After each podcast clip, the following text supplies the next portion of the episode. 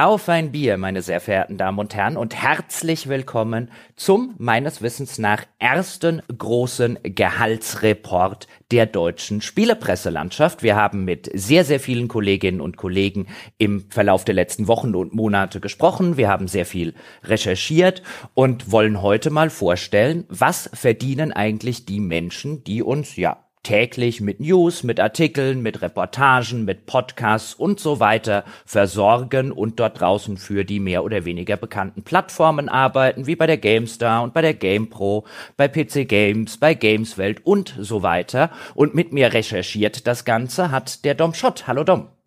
Hallöchen, ich freue mich sehr, dass ich Teil dieser Recherche sein dürfte. Ihr habt mir ja da so ein bisschen draufgeschmissen. Ne? Ihr habt ja entdeckt über soziale Netzwerke, dass du diese Recherche vor langer, langer Zeit mal angestoßen hast. Und dann dachte ich mir, oh, das ist aber was, das interessiert mich. Da habe ich hier und da in der Vergangenheit ja auch mal in Kolumnenform darüber geschrieben, dass in meiner Erfahrung, ich bin jetzt auch schon längere Zeit in dieser Welt dabei, die Honorare nicht ganz so toll waren und sind. Und das hat mich immer etwas gestört aus vielen Gründen. Und dann habe ich diesen Aufruf von dir gesehen und mir gedacht, so, ach, da klette ich mich einfach mal dran. Und das habe ich getan. Und ich muss sagen, das war ohne Witz, das war eine hochinteressante Recherche. Wir haben hier beide wahrscheinlich eine Reihe von Excel-Tabellen und Dokumenten offen. Und ich freue mich richtig drauf, heute den Leuten so ein bisschen davon zu erzählen, gemeinsam mit dir, was wir da rausgefunden haben. Ja, so geht's mir auch. Ich hatte ähm, eingangs, ich glaube im April schon einfach mal, damals war ich auch noch bei Twitter unterwegs, seitdem habe ich äh, gesagt, auf Elon Musks Plattform möchte ich nicht mehr sein, aber damals noch bei Twitter habe ich so einen kleinen Aufruf gemacht, so an die Spiele.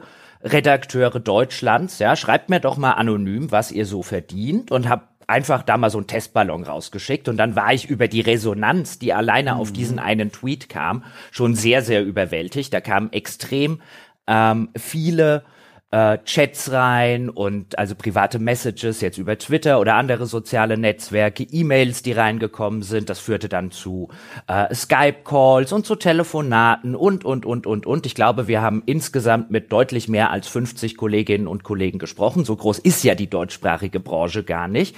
Und wir haben uns, das sollten wir an dieser Stelle auch sagen, erstmal jetzt für diese große Recherche darauf konzentriert, die Gehälter und Löhne der Leute in Augenschein zu nehmen, die tatsächlich im sozusagen täglichen, in der täglichen Content-Produktion sind. Also wir haben uns konzentriert auf eben Freiberufler und auf festangestellte Redakteure, vielleicht auch teilweise in leitender Position, aber wirklich welche, die Content produzieren und jetzt weniger ähm, an Schnittstellen sitzen und dort eben äh, verteilen, wer jetzt, äh, wer jetzt welche Artikel und so weiter übernimmt. Einfach weil wir ja auch der Frage ähm, so ganz im, im, im Allumfassenden nachgehen wollen, Dom, was machen vielleicht die Arbeitsbedingungen, die Lohnstrukturen und so weiter? Welche Auswirkungen haben die auch möglicherweise eben von den Leuten, die den Content tatsächlich produzieren, auf den Content, wie er am Ende erscheint?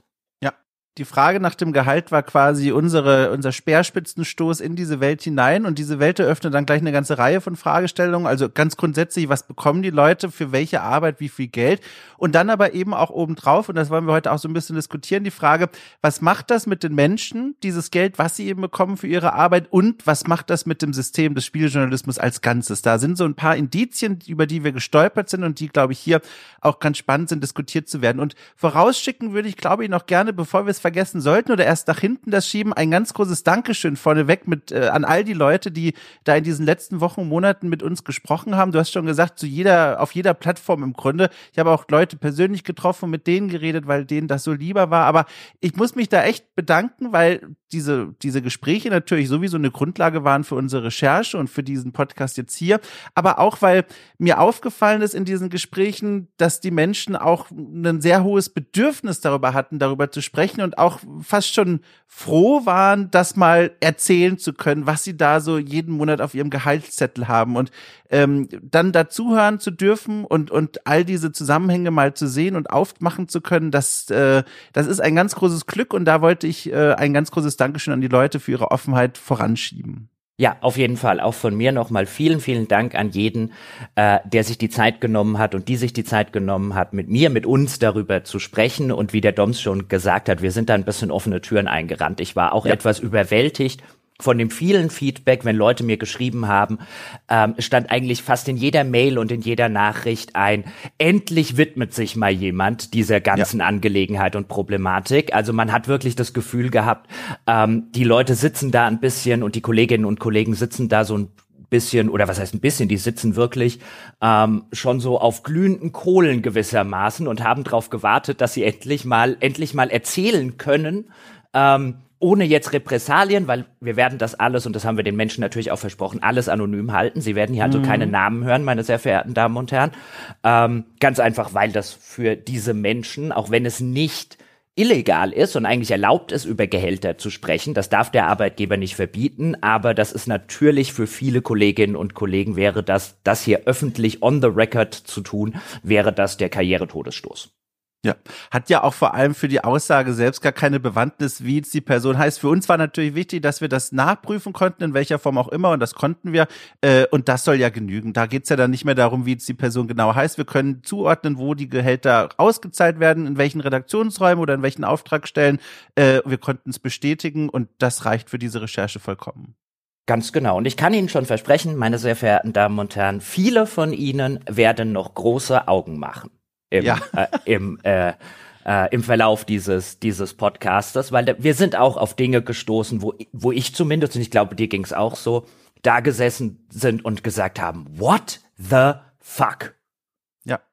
Also ganz viele Zahlen, die äh, niedriger waren, als man es sich wünschen würde und gleichzeitig aber auch eine zumindest von mir Ahnung bestätigt haben, weil ich bin jetzt auch schon seit 2017 tatsächlich äh, als Freiberufler unterwegs, als freier Journalist und habe dadurch auch Einblicke gewinnen können und gewinnen müssen in diese Honorarstrukturen und wie das eigentlich so abläuft. Und dann hatte ich schon so ein bisschen vor Jahren schon gedacht, oh, das, das wird jetzt aber kein leichter äh, Abschnitt im Leben. Und dann aber diese Hoffnung gleichzeitig, naja, vielleicht liegt es ja an mir und meiner Arbeit, keine Ahnung, an den Ideen, die ich habe, ich weiß es nicht. Andere werden bestimmt besser bezahlt. Stellst du heraus, nee, da sind wir direkt auf eines der großen Probleme gestoßen. Bevor wir jetzt reinspringen in das Ganze, äh, müssen wir natürlich noch ganz kurz über Bier oder das nicht vorhandene Bier, zumindest in meinem ja. Fall, sprechen, weil ich mir jetzt auch sehr, sehr vorgenommen habe, diesen äh, Gehaltsreports Podcast, weil so viele Zahlen und Informationen da drin stecken. Den muss ich und will ich auch tatsächlich nüchtern machen. Deswegen trinke ich Kaffee. Das ist kein typischer, vielleicht Sonntags-Podcast auf gehobenem Stammtischniveau. Hier auf meinen Notizen, die hier vor mir ausgebreitet sind, sind halt viele, viele Zahlen und Informationen. Ähm, und ich will auch, dass die stimmen und dass ich nicht vielleicht mit so einem halben Bier-Intus irgendwelche Zahlendreher produziere oder sowas. Deswegen heute der nüchterne Jochen und ich nehme an, an der nüchterne Dom. Ja, vollkommen richtig. Ich hab, äh, war jetzt ja vor kurzem im Urlaub in Dänemark und habe ein, äh, habe mir da Kaffee gekauft, weil, na klar, wofür ist Dänemark bekannt? Für den Kaffee, den es da anbaut. Ähm, und habe ich mir so eine Tüte mitgenommen, die habe ich durch die Maschine laufen lassen und das liegt jetzt vor mir. Und ich kann mal direkt ne, einen ne Wert hier durchgeben. Oh, passend übrigens zu dem, was ich gleich sagen werde, der Krankenwagen bei mir jetzt schon vorbeigerast. Ähm, ich habe schon die erste halbe Tasse getrunken und habe ja seit einiger Zeit auch so ein, so ein Fitbit-Armbändchen, so ein ganz einfaches, nichts Teures oder so. Und das zeigt mir auch meinen Puls an. Und ich habe in diesem Moment aktuell einen Puls von 105. Und das ist schon mehr als Ruhepuls. Und das liegt, glaube ich, zum einen am, am Kaffee, aber zum anderen, da sind wir schon wieder, am Thema und an diesem Podcast hier heute war. Ich bin auch ein bisschen aufgeregt, weil du hast schon gesagt, wir haben einfach so viel zusammengetragen und dann hofft man ja auch als jetzt Podcaster quasi, alles auch ordentlich so erzählen zu können, dass die Leute da draußen auch begreifen, die die Dokumente nicht vorliegen haben. Mhm. Und all das, ne, nach, auch nach so vielen Jahren Podcast, ne, macht ein bisschen nervös, muss ich sagen. Das stimmt. Das ist bestimmt auch eine der Folgen, wo ich, äh, wo ich jetzt persönlich auch nach vielen Jahren Podcasten, ich will nicht sagen nervös, ist wahrscheinlich ein bisschen zu viel bei mir, aber doch aufgeregter bin als, ja. äh, als typischerweise hier bei einem Sonntagspodcast. Und wir dachten, ähm, um uns da mal so ein bisschen in das Thema reinzubringen und auch so ein bisschen vielleicht die historische Entwicklung nachzuvollziehen, wir sprechen zum ein Eingangs mal darüber, wie sich unsere Gehälter in der Branche eigentlich entwickelt haben, um da vielleicht auch mal so ein, in meinem Falle jetzt mal so ein, wie war es früher und dann Dom in Doms mhm. äh, Situation, ähm, der deutlich jünger ist als ich, äh, der quasi in den Status quo, wie er sich jetzt auch darstellt, selber schon reingerutscht ist und bei mir war es ja so, ich habe äh, Anfang der 2000er ähm, bei Computec damals, PC Games und so weiter angefangen, habe als Volontär 5000 Mark verdient, das war kurz vor der Euro-Umstellung und äh, die Verträge damals bei Computec waren Tarifverträge. Das heißt, den hatte der damalige Zeitschriftenverlegerverband zusammen mit, ich weiß nicht mehr, ob es damals schon Verdi war oder nur der Deutsche Journalistenverband, auf jeden Fall gab es damals, wenn wir später auch noch dazu kommen, gab es damals in der Spielepresselandschaft, später bei äh, als die GameStar dann aufgemacht hatte, hatte sie damals ja natürlich schon, die hatten damals auch Tarifverträge da bin ich mir sehr, sehr, sehr, sehr sicher. Ich habe ihn jetzt nicht persönlich äh, äh, unter Augenschein genommen, aber damals waren eigentlich diese ganzen Verlage, kann, konnte man auch nachvollziehen, eben in diesem Verband, der den Tarifvertrag unterschrieben hatte. Deswegen 5000 Mark. Damals war das Volontärsgehalt, das per Tarifvertrag vor geschrieben, nein, 2500 Mark. Oh, siehst du, jetzt habe ich schon den ersten Fehler ohne Bier produziert. 2500 Mark und 5000 Mark wäre mein Übernahmegehalt als Juniorredakteur mhm. gewesen. Mhm. Ähm, das waren damals die Tarifverträge. Danach war ich relativ lange freiberuflich und bin dann im Jahr 2012 zur GameStar ganz normal im ersten Schritt als Redakteur gegangen. Nicht als Junior, nicht als Senior, als Redakteur und habe bei der GameStar damals ein Einstiegsgehalt als Redakteur von 3500 Euro bekommen. Das war brutto? Brutto. Alle, mhm. alle, alle Gehälter, über die ich jetzt rede, auch im weiteren Verlauf des Podcasts, danke für den Einwurf, sind brutto. Gehälter, mhm. keine Nettogehälter, also äh, Vorsteuern. Und im Jahr 2012, ich habe dann mal nachgeschaut, beim Statistischen Bundesamt lag der Durchschnittsverdienst in Deutschland bei 3.190 Euro. Das heißt, im Jahr 2012, als ich bei IDG angefangen habe, damals war GameStar noch am IDG Verlag, mittlerweile wurde das ja von Webedia, äh, einem französischen Verlagshaus, übernommen. Ähm, damals habe ich also knapp über dem Durchschnitt, würde ich sagen, verdient. Allerdings auch damals schon München ja, und selbst ein überdurchschnittliches Gehalt war damals in München relativ schnell am Ende des Monats weg, wegen hohen Mietpreisen, hohen Lebenshaltungskosten. Werden wir im weiteren Verlauf auch noch drüber sprechen, weil da sitzen ja mittlerweile immer noch ziemlich viele Kolleginnen und Kollegen. Und das war so ein bisschen, um das jetzt mal deutlich zu machen, zehn Jahre ist es knapp her. Damals hat man noch, wenn man in der Branche angefangen hat, zumindest in meinem äh, Falle noch überdurchschnittlich gut verdient. Und ich gebe Ihnen jetzt mal einen kleinen Spoiler auf das, was noch kommen wird. Nicht ein einziger Kollege festangestellter Natur auf dem Redakteurslevel, ja, hat so viel wie ich 2012 gehabt. Ja, ich weiß nicht, soll ich kontrastieren direkt mal mhm. meine Werte aus dieser Zeit? Äh, gerne. Gerne erzähle ich das mal. Das passte mich da ganz gut, weil ich bin äh, Mitte der 2010er Jahre dann in diese Welt hineingestürzt. Äh, Leute haben es hier und da vielleicht ja schon mal gehört. Ich habe vorher Archäologie studiert und kam dann von Süddeutschland nach Berlin, habe mich da auf die Stelle als Redakteur, also auch weder Junior noch Senior, sondern einfach Redakteur beworben bei der Spielredaktion Gamona. Die gibt's heute nicht mehr, aber war eine der klassischen Reichweitenredaktionen damals. Ähm, und da habe ich mich beworben und da wurde ich auch genommen und das war mein erster Job als festangestellter Redakteur in dieser Welt. Und da habe ich, äh, und jetzt bitte ne, Hände festhalten am Stuhl, anschnallen einmal. Ich habe äh, 2000 brutto bekommen. Das war mein Gehalt und äh, ich möchte sagen, diese 2000 brutto, natürlich wahnsinnig viel Geld als Uni-Verlassender, äh, war ein Gehalt, von dem ja auch so rumorend auf dem Gang gesagt wurde, schon ganz schön gut. Äh, gut gemacht. So, das war so, das war so der Konsens, nicht so dieses, oh Gott, sie haben dich geprügelt und die die die Leiber vom Kleib, äh, vom vom Körper, äh, die die, ach mein Gott, dich nackt gemacht im übertragenen Sinne, nein, sondern es war ein, oh, gut gemacht, ne, kannst äh, es ist gut. Und das war mein Gehalt und äh, damit bin ich. In welchem Jahr war das? Genau, das war mit der 2010er, also das muss 2015 herum gewesen sein, genau, 2015, 2014, genau. 15. Ja, mittlerweile wäre das natürlich deutlich unter Mindestlohn. Das heißt, dass, ja, dass, genau. dass äh, sozusagen der, der Grundtarif ist natürlich mittlerweile höher als damals, aber ich nehme an, das war mit das Niedrigste, was sie halt ja. haben machen dürfen.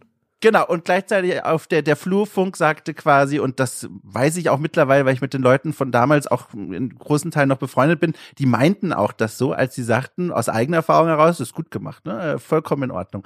Und das, dieses Gehalt, das habe ich dann mit mir herumgetragen, tatsächlich auch bis zur nächsten äh, großen Station dann als Redakteur. Ich bin ja dann eingestiegen als Redakteur, auch wieder dann weder Junior noch Senior, sondern übernommen worden von der GamePro. Ähm, da sind wir jetzt so 2016 herum. Und auch da war mein Einstiegsgehalt 2000 Euro brutto.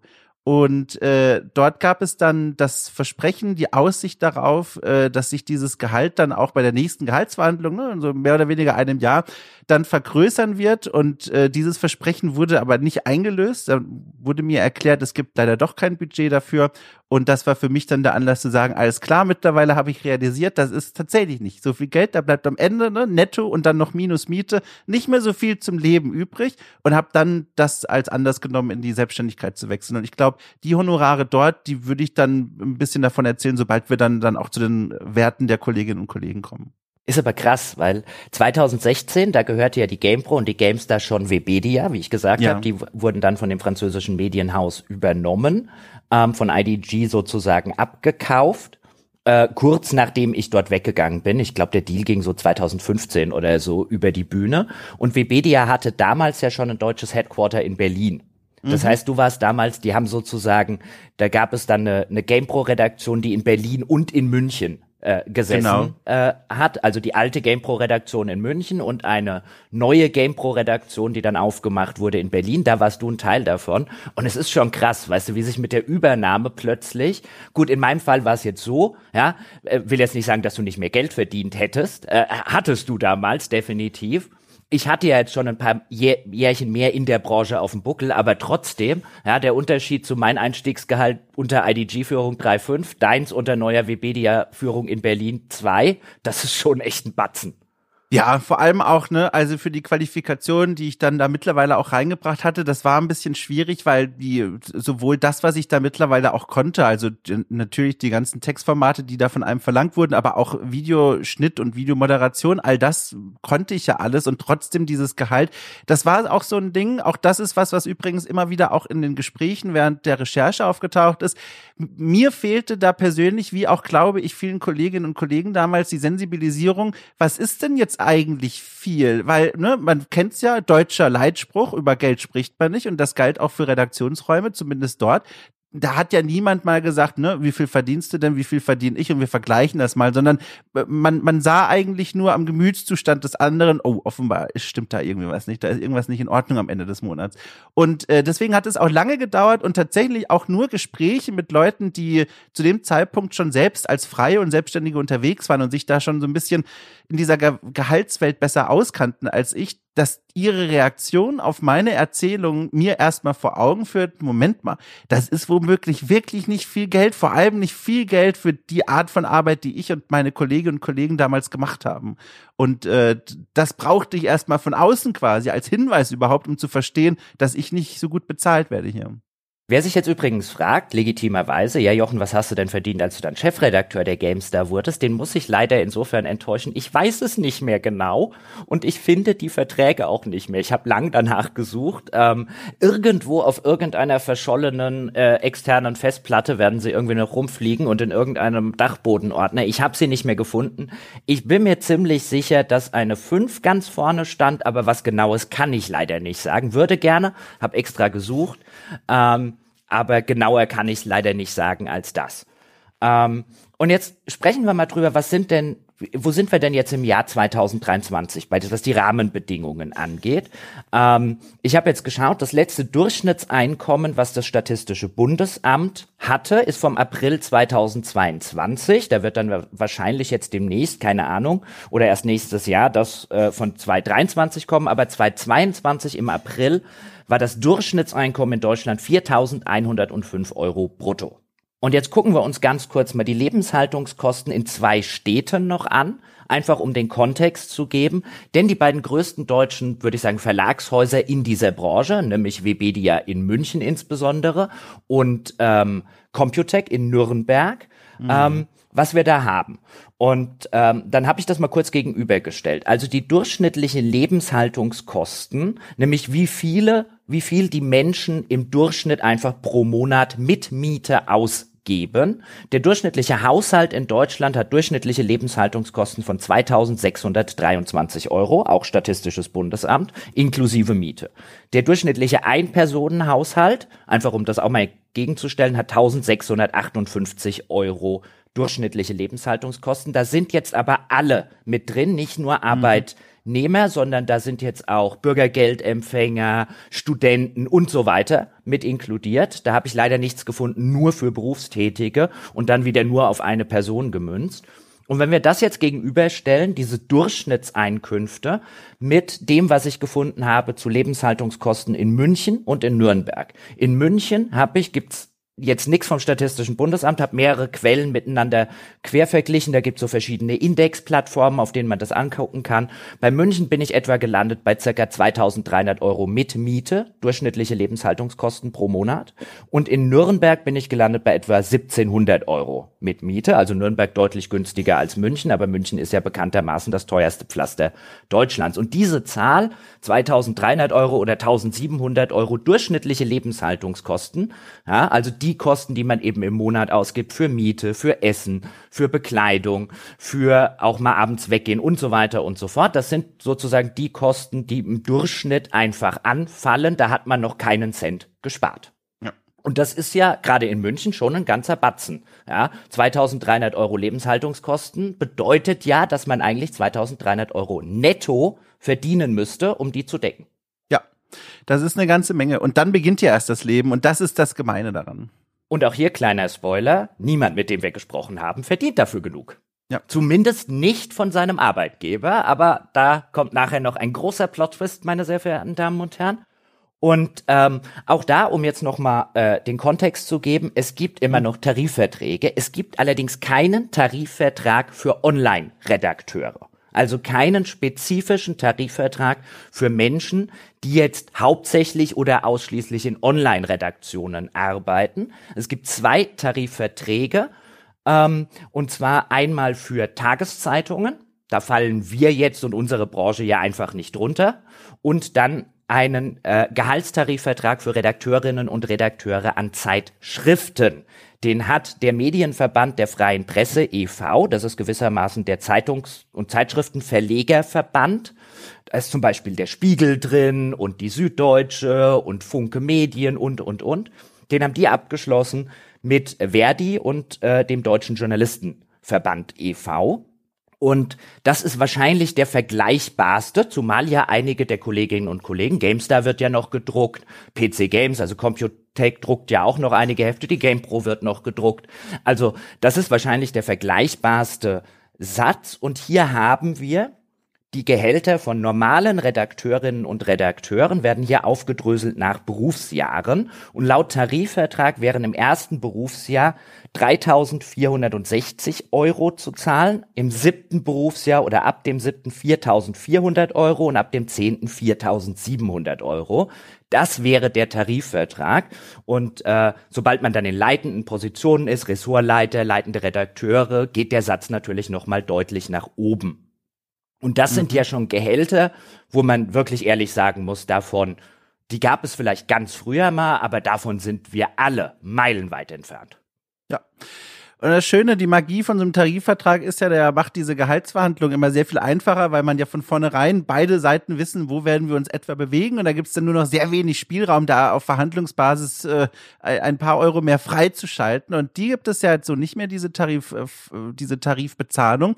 Und das macht diese Verhandlung auch ganz grundsätzlich so schwierig, wenn man nicht sich darauf entsprechend vorbereitet, beziehungsweise durch das Umfeld sensibilisiert wurde, wie viel man denn verlangen konnte. Weil so haben sich dann Honorare durchgesetzt und das sieht man auch eigentlich als roten Faden durch unsere Gespräche hindurch, die weit, weit unter dem liegen, was der Tarifvertrag nennen würde und die eigentlich auch in einem Feld landen, wo man sagen würde, hier beginnt fast schon das Prekariat. Genau. Und ähm, ganz kurz zum, zum rechtlichen Background, falls sich jetzt jemand fragt, ja, wieso müssen die nicht Tarif bezahlen? Das ist halt hier in dieser, in diesem Falle, das ist je nach Branche auch unterschiedlich. Weißt du, eine IG Metall hat ganz andere Handhabe, zum Beispiel in der metallproduzierenden Industrie, als jetzt ein Verdi oder ein Deutscher Journalistenverband.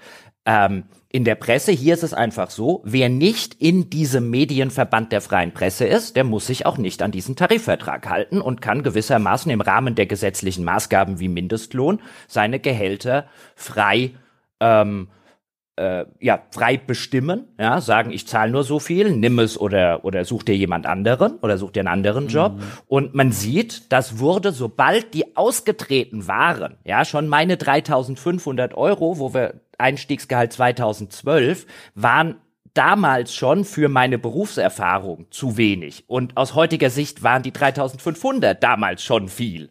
Ähm, ja. Also da sieht man, in wie schnell wie sich innerhalb von etwa, würde ich sagen, 10, 15 Jahren ein Gehaltsniveau, wo man als Journalist ähm, und auch als Spielejournalist wirklich zu den Gutverdienern oder Besserverdienern gehört, gehörte, wie man das heute ja auch noch tut, wie man angesichts der Zahlen jetzt gesehen hat, insbesondere wenn man die Berufsjahre hat, wie man sich da äh, zu ja, eher jemanden bewegt hat, der hart an der Grenze zum Mindestlohn arbeitet.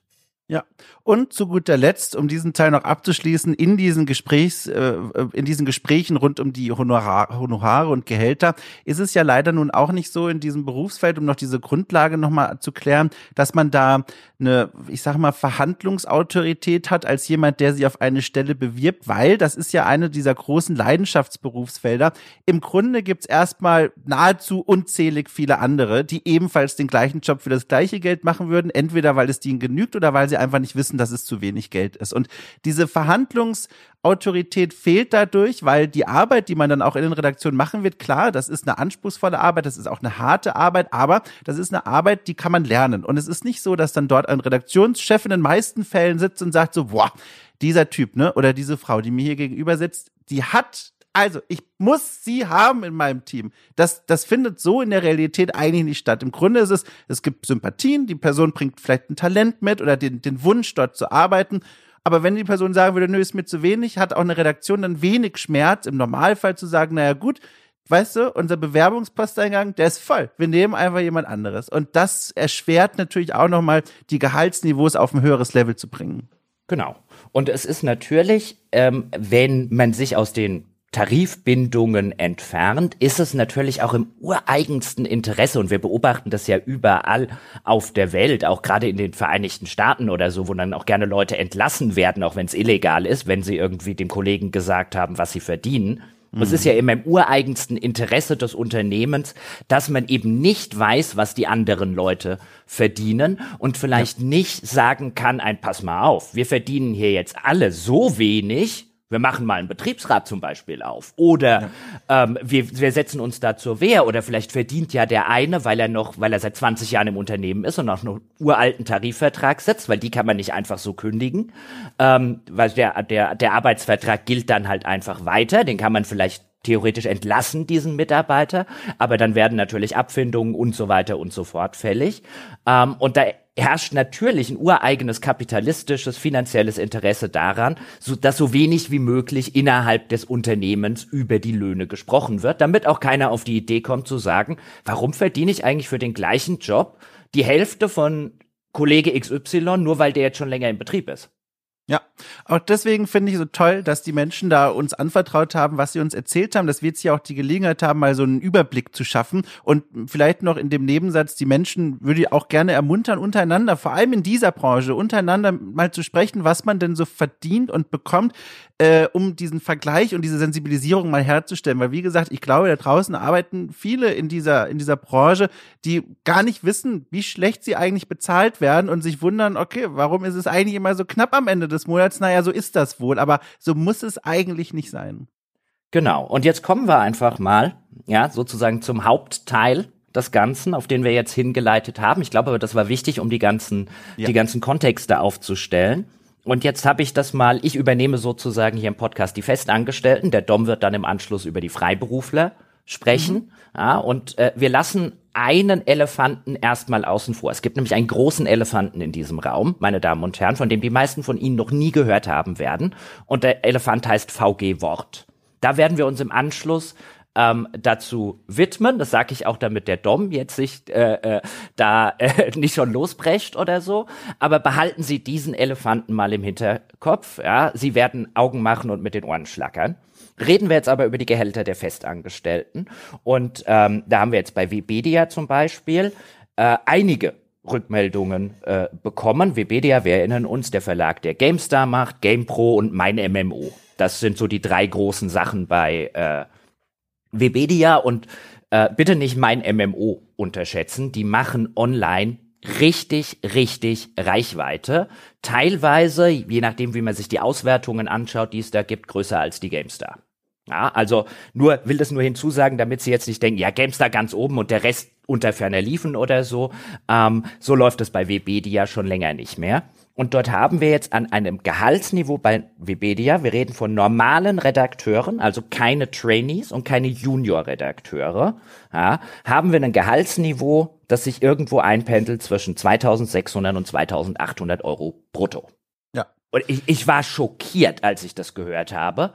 Ähm, und, und ich dachte beim, beim, bei der ersten Rückmeldung ein, oh, puh, ja, da hat aber jemand schlecht verhandelt, so ungefähr. Und dann kamen die mhm. kamen weitere Rückmeldungen, ja, die sich voll in dieser Range ähm, äh, eingruppiert haben und die auch alle gesagt haben, 3000 Euro ist für einen normalen Redakteur die absolute Obergrenze, aber keiner kannte einen, der das jemals bekommen hat. Und was daran, also zwei Dinge, die mich dabei doppelt vom Stuhl fallen ließen, waren zum einen erstmal die grundsätzliche äh, Tatsache, dass das ein Verlag ist, ein riesengroßer französischer Verlag, der eigentlich, sollte man meinen, das Budget hätte, diese Menschen besser zu bezahlen. Und dann, und das ist das Zweite, vor allem vor dem Hintergrund, wenn man sich anguckt, was diese Menschen da leisten. Also Online-Journalismus und die Herausforderungen, die der Online-Journalismus an die Leute stellt, die das machen, das ist nicht ohne. Man muss schnell sein. Es immer wieder tauchen Themen auf, die schnell bearbeitet werden müssen. Die Menschen müssen dort mittlerweile auch alle mehr oder weniger vor der Kamera arbeiten können, moderieren, Interviews führen, die ganz unterschiedlichen Textformate schreiben und dann natürlich, auch das wissen wir aus den Gesprächen, aber auch das ist jetzt kein besonderes Geheimnis, die Menschen müssen dort auch manchmal bis nach Feierabend natürlich noch sitzen, um den einen Test noch online zu bringen, um vielleicht noch die eine Korrektur anzubringen. Das ist ein Job, der ist ungemein fordernd und äh, verlangt eine ganze Reihe von Kompetenzen. Ich habe schon gesagt, arbeiten vor der Kamera, hinter der Kamera, die verschiedenen Textformate. Das ist ein wirklich schwieriger Job vor dem Hintergrund und dann so ein Honorar zu bekommen. Also, ich bin auch erschrocken, bin erschrocken. Ja, ich war wirklich, also das, das war nicht das Gehaltsniveau, das bei einer GameStar jetzt, da kann ich drüber sprechen, vielleicht auch bei einer Game Pro herrschte, ähm, als ich noch dort war und das Ganze noch bei IDG angesiedelt war. Und es drängt sich halt, also was heißt, es drängt sich der Eindruck auf, offenbar als dann Webedia übernommen hat, hat man gesagt, für Neueinstellungen und äh, viele der, der, der Rückmeldungen, die haben ja vielleicht erst als Trainee und Junior angefangen und noch weniger verdient, mhm. ja, die sitzen jetzt gewissermaßen auf so einer Position, wenn sich da nicht eine Beförderung ähm, auftut, ja, und auf den entsprechenden Schnittstellen sitzen natürlich auch wiederum häufig Menschen, die halt dort auch sitzen bleiben wollen aus nachvollziehbaren und legitimen äh, Gründen. Ähm, dass du vielleicht selbst wenn mal eine Obergrenze von 3000 Euro erreicht wäre, wir reden halt beim aktuellen Niveau, deswegen habe ich vorher die Lebenshaltungskosten in München angesprochen, 2300 netto braucht man im Durchschnitt in München. Klar, man kann Kompromisse eingehen, man kann in eine WG ziehen, äh, man kann sehr weit rausziehen und, und, und, und, und. Aber wie du schon gesagt hast, für jemanden, der einen extrem anspruchsvollen Job macht und was ich ebenfalls eigentlich überall gehört habe, ist, mit 40 Wochenstunden kommt man da in der Regel auch häufig mal nicht aus. Ja, mhm. also der einen anspruchsvollen Job macht und der bereit ist, auch noch vielleicht ein bisschen mehr Arbeit zu leisten, sich reinzuknien, dass da keine Perspektive da ist, um in der Stadt, in der der Arbeitgeber nun mal sitzt, ähm, auch nur ansatzweise das zu verdienen, was man jetzt bräuchte, um sich nur das Leben dort leisten zu können, das finde ich halt, mhm. also, da sitze ich echt da und bin echt baff. Also über viele Sachen. Wie du schon gesagt hast, das ist ein Verlag, dem es bestimmt wirtschaftlich gut genug geht, um seine Leute halbwegs anständig zu bezahlen, das einfach nicht macht. Ja, aber natürlich auch ein bisschen baff, dass das Leute mitmachen. Ja, und mhm. ich habe jetzt von aus München habe ich vielfach eben geschrieben bekommen, gesagt bekommen, die weisen alle sozusagen auf die Lebenshaltungskosten in München hin. Und dann habe ich viele, die werde ich jetzt nicht ins Detail gehen, damit man die Leute nicht nachvollziehen kann, aber halt viele, die mir auch geschildert haben, wie sie es halt schaffen, mit diesem Gehalt über die Runden zu kommen. Und das finde ich halt, klar, wir können jetzt über andere Branchen ebenfalls reden, weißt du, Busfahrer, mhm. ähm, Straßenbahnfahrer und, und, und, und, und. Ich will nicht sagen, dass hier die armen Spieleredakteure die, die, die, die ärmsten Schweine Deutschlands oder so sind, aber das das ist schon hart wenig Geld. Ja, und du sagst schon die Frage, die wahrscheinlich bei vielen Menschen jetzt im Raum oder sonst wo stehen wird, warum lassen die sich das gefallen? Das ist bei, bei der Webedia, beim Webedia Kosmos, ist da die Antwort darauf eine ganz besondere und die ist mir auch dann erst vor Augen so richtig getreten in den Gesprächen, die wir geführt haben. Und zwar wurde mir immer wieder geschildert, auch wenn man sich darüber bewusst war, dass man vielleicht nicht so viel Geld bekommt, wie man sich gerne wünschen würde, hat man doch einen Arbeitgeber, der ein gewisses Prestige mit sich bringt. Und das ist zum einen natürlich ein ganz großes Glück, weil ne, in diesen Redaktionen, da sitzen viele Leute, die auch schon seit vielen Jahren teilweise dort arbeiten, eine große Expertise mitbringen, die können ein eigenes Netzwerk natürlich weitervermitteln. Man lernt sehr viele Leute kennen auf den jeweiligen Events, deren Türen sich durch diesen GameStar oder Webedia-Schlüssel überhaupt erst öffnen. Und das sind so Benefits, so Vorteile, die zum einen von den Menschen als einen weiteren großen Vorteil beschrieben wurden, aber mit denen kann man natürlich keine Miete und so weiter zahlen. Und das war dann gleichzeitig auch etwas, wo mir, wo mir immer wieder auch gesagt wurde, man wie, wie beschreibe ich das? Man empfindet das auch so ein bisschen wie so eine goldene Kette um den, um den Hals, weil man auch dadurch so ein bisschen an dieses Magazin oder auch an diesen Kosmos insgesamt gebunden wird, weil man eben auch weiß, wenn ich jetzt ginge, irgendwo anders hin, verliere ich diese ganzen Möglichkeiten, die Kontakte, die Netzwerke, die fest mit diesem Webedia-Kosmos zusammenhängen. Und dadurch saßen mir dann immer wieder Menschen gegenüber, die also sichtlich hin und her gerissen waren mhm. zwischen, mhm. ich weiß, ich werde nicht gut bezahlt, aber ich sitze hier an einer ganz wichtigen Schnittstelle und kann hier viel mitnehmen, aber das wiederum bezahlt mir meine Rechnung nicht. Und was man vielfach gehört hat, nicht jetzt nur auf, auf einen Arbeitgeber und auf einen Verlag bezogen, sondern was ich wirklich vielfach gehört habe, ähm, ist der tolle Kollegenzusammenhalt mhm. den halt und das tolle kollegiale Miteinander eben auf der ähm, auf der Angestelltenebene. Man hörte vielleicht vielfach ein bisschen Kritik, insbesondere an den Gehalter, Gehältern, was die obere Etage angeht. Aber ich habe vielfach gehört, dass eben der tolle Kollegenzusammenhalt, das tolle kollegiale Verhältnis und so weiter auch was ist, was die Leute ähm, nicht aufgeben wollen. Vielleicht. Und was ja auch was ist, da arbeiten jetzt viele junge Menschen ja. für die das vielleicht der erste Job nach der Universität ist. Die ja. kommen in ein Unternehmen, wo ebenfalls lauter Leute arbeiten oder viele Leute arbeiten, denen es genauso geht wie sie, die an der gleichen Stelle im Leben stehen. Man freundet sich an, man ist wahrscheinlich in einer fremden Stadt, man hat dann einen neuen Kollegen und auch Freundeskreis aufgebaut und da ist natürlich auch die Hürde, den zu verlassen, ähm, eine deutlich höhere. Mhm. Und da berühren wir schon, dazu können wir später nochmal im Schwerpunkt kommen, aber wir berühren hier dann schon ein Problemfeld, ähm, und zwar, dass diejenigen, die noch besonders jung sind oder frisch von der Uni kommen oder als Quereinsteiger ganz frisch in dieser Branche gelandet sind, noch mit diesen äh, niedrigen Gehalts- oder niedrigeren Gehaltsniveaus umgehen können. Dann aber irgendwann dieser Punkt kommt, und das war in den Gesprächen mit den älteren Redakteuren, Redakteurinnen sichtbar, wo sie sagen, okay, wie ist es denn jetzt zum Beispiel mit Familiengründung? Wenn plötzlich die Kosten nochmal in ganz andere Höhen schnellen, dann gibt es eigentlich nur zwei Möglichkeiten. Entweder man hat einen Beziehungspartner, Beziehungspartnerin, die so gut verdient, dass das aufgefangen wird, oder die Personen müssen diesen Kosmos, die Welt des Spieljournalismus verlassen. Und das bedeutet im Worst Case, und da kommen wir später nochmal in der Tiefe dazu, dass Talente, Menschen, die über Jahre dieses Handwerk gelernt haben, die Branche verlassen müssen. Ja, und was ich vielfach gehört habe, es haben sich auch Leute gemeldet, die früher in der Branche waren ja. Ähm, und dann weggegangen sind und die allesamt so ein bisschen erzählt haben, ja, der Job ist jetzt vielleicht nicht mehr ganz so cool, ja. aber er bezahlt die Rechnungen. Ja. Der, wo ich dann gehört habe, ich verdiene hier jetzt halt 50 Prozent mehr. Ja. Ähm, das genau das äh, äh, unterstützt, was du gerade gesagt hast. Übrigens an dieser Stelle ähm, zwei Hinweise, nämlich einmal diese Gehaltsrecherche hat sich jetzt, wir haben es gesagt, über mehrere Monate hingezogen. Es kann also gut sein, dass das ein oder andere Gehalt in der Zwischenzeit vielleicht mal 100 Euro mehr oder so geworden ist. Ähm, äh, also wenn da jetzt jemand sagt, äh, vielleicht auch von Verlagsseite im Anschluss an diesen Podcast, stimmt gar nicht, die verdienen jetzt mittlerweile mehr. Das kann gut sein, aber es wird ähm, nicht jetzt sein, dass die jetzt plötzlich statt 2,6 zum Beispiel 3,5 verdienen oder so. Da mhm. wird es jetzt keine Riesensprünge geben.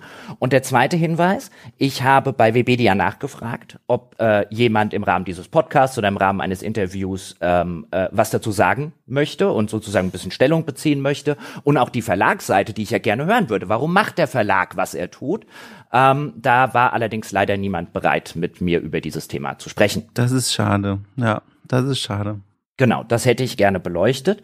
Und jetzt kommen wir zum zweiten Verlag, den ich absichtlich noch nicht angeschrieben habe. Ja, weil mhm. ähm, Äh, gerne im Nachgang äh, werde ich da auch um Interview äh, nachfragen, aber das war jetzt einfach etwas, was ich, weil ich es da auch von so vielen Leuten gehört habe, also es ist nicht einer oder so oder zwei, um die es da geht, ähm, von so vielen Leuten gehört habe, ähm, und wo ich einfach sagen muss, äh, das ist eine Ab also das ist noch eine viel größere Unverfrorenheit, nämlich Computec in Nürnberg. Bei Computec in Nürnberg habe ich gehört, dass äh, für sehr viele Leute, die teilweise seit zehn Jahren oder mehr in dem Unternehmen sind, die Gehaltsobergrenze liegt bei 2.400 Euro brutto. Mhm. Das ist quasi Mindestlohn also ich, kann dazu gar nichts sagen, außer laut Luft einzuatmen. Aber wir haben ja eben schon über die Probleme gesprochen bei dem noch höheren und trotzdem niedrigen Honorar. Und jetzt schraubt man das nochmal nach unten. Ja, also. Ja, und auch Leitungspositionen, für, also so leitende Redakteure vielleicht. Also ich sage Leitungspositionen, gebe dann ein Beispiel. Jetzt bitte nicht immer Rückschlüsse ziehen. Ah, das hat der leitende Redakteur X gesagt. Ja. So ist es nicht gemeint. Das wollen wir auch gar nicht. Ähm, selbst leitende Positionen, ja, die natürlich auch deutlich mehr Arbeit dann haben, äh, gehen dort nicht mit einer 3 vor dem Komma nach Hause. Ähm, es wird in all diesen Verlagen, bei Webedia, bei Computec und so, wird es Leute geben, die vielleicht seit 20 Jahren da sind und noch zum Beispiel auf einem alten Tarifvertrag sitzen oder auf einem besseren Vertrag, weil früher besser bezahlt äh, wurde. Ähm, aber es gibt eben auch sehr, sehr viele, gerade hier bei Computec, die mir gesagt haben, langjährig im Unternehmen, ja, und die 2.4 ähm, wurde auch quasi mit der Mindestlohnerhöhung dann auch da der Lohn angepasst. Mhm. Mhm. So. Und das geht noch weiter bei Computec. Ja, deswegen sage ich, ich will das hier jetzt erstmal ungefiltert, ja, und ohne Entschuldigungs- äh, äh, oder Rechtfertigung vom Verlag, weil ich das unverfroren fand und ich das von so vielen Leuten gehört habe. Ähm, bei Computec gibt's Gutscheine für äh, Firmenjubiläen. Wusstest du das? Das wusste ich tatsächlich nicht. Ja.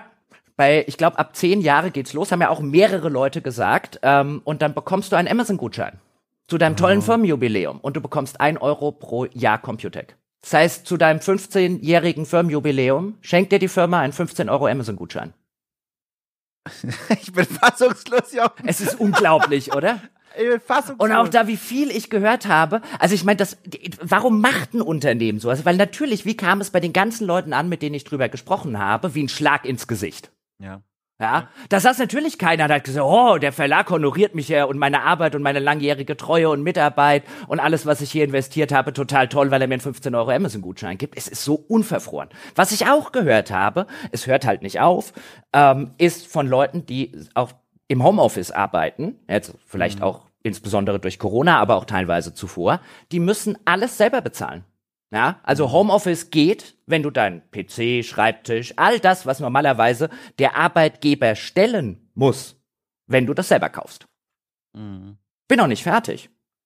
Urlaubstage, 25 gesetzliches Minimum. Da wird überall ne, an die äußersten Grenzen gegangen an die absolut äußersten Grenzen. Und ähm, übrigens bei Webedia, das muss ich an der Stelle noch sagen, die haben auch mit weniger Urlaub angefangen. Da ist aber meine Information, dass es jetzt firmenübergreifend auf 30 Tage für alle ja. gesetzt wurde. Also da zumindest ja. an der Stelle. Das finde ich anständig. Hier reden wir bei Computec 25 Urlaubstage. Selbst ausstattbares Homeoffice, wenn du aus dem Homeoffice komplett arbeitest. Ja. Aber hey, wenn du 15 Jahre dabei bist, kriegst du einen 15 Euro Amazon-Gutschein.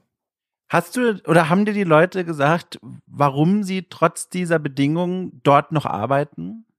Ja, und da, äh, also die, die meiste Begründung war der Elefant namens VG Wort, zu dem wir noch kommen werden. Ja, okay.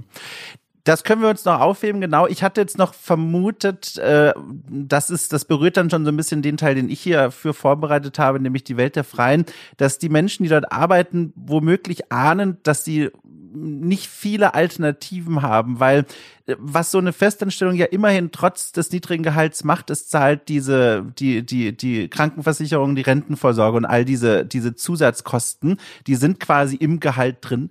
Und äh, das sind plötzlich Kosten, die auftreten, wenn man sagt, okay, vielleicht sollte ich in die Selbstständigkeit wechseln, weil man dann dort mit ganz neuen Problemen konfrontiert wird. Und ich hatte vermutet, dass vielleicht diese Menschen ahnen, es gibt eigentlich keine grüne Wiese, auf die man sich retten könnte. Wahrscheinlich nicht, wenn du in der Branche bleiben möchtest. Also das ja, ist halt genau. für viele Menschen eine Einbahnstraße geworden und die sind vielleicht auch in der Position, dass jetzt eben ein Verlag so mit ihnen umspringen kann, zumindest was das Finanzielle angeht. Ich habe von Computec übrigens auch gehört, vielfach, dass seit es die neue Verlagsleitung gibt, da ist ja der Hans Ippisch, vor ein paar Jahren gegangen oder gegangen worden, Fragezeichen. Das war der langjährige Verlagsleiter. Dann hat es der Christian Müller, hat die Verlagsleitung dann übernommen. Das war übrigens einer meiner Chefredakteure, zusammen mit der Petra, als ich ganz früher bei der PC Games ah, angefangen ja. habe. Hab den immer in guter Erinnerung und seitdem sei zumindest auch ähm, sozusagen die, die Firmenleitung, es sei nicht mehr so schlimm ja, mhm. wie ich vielleicht teilweise in früheren Podcasts gesagt habe.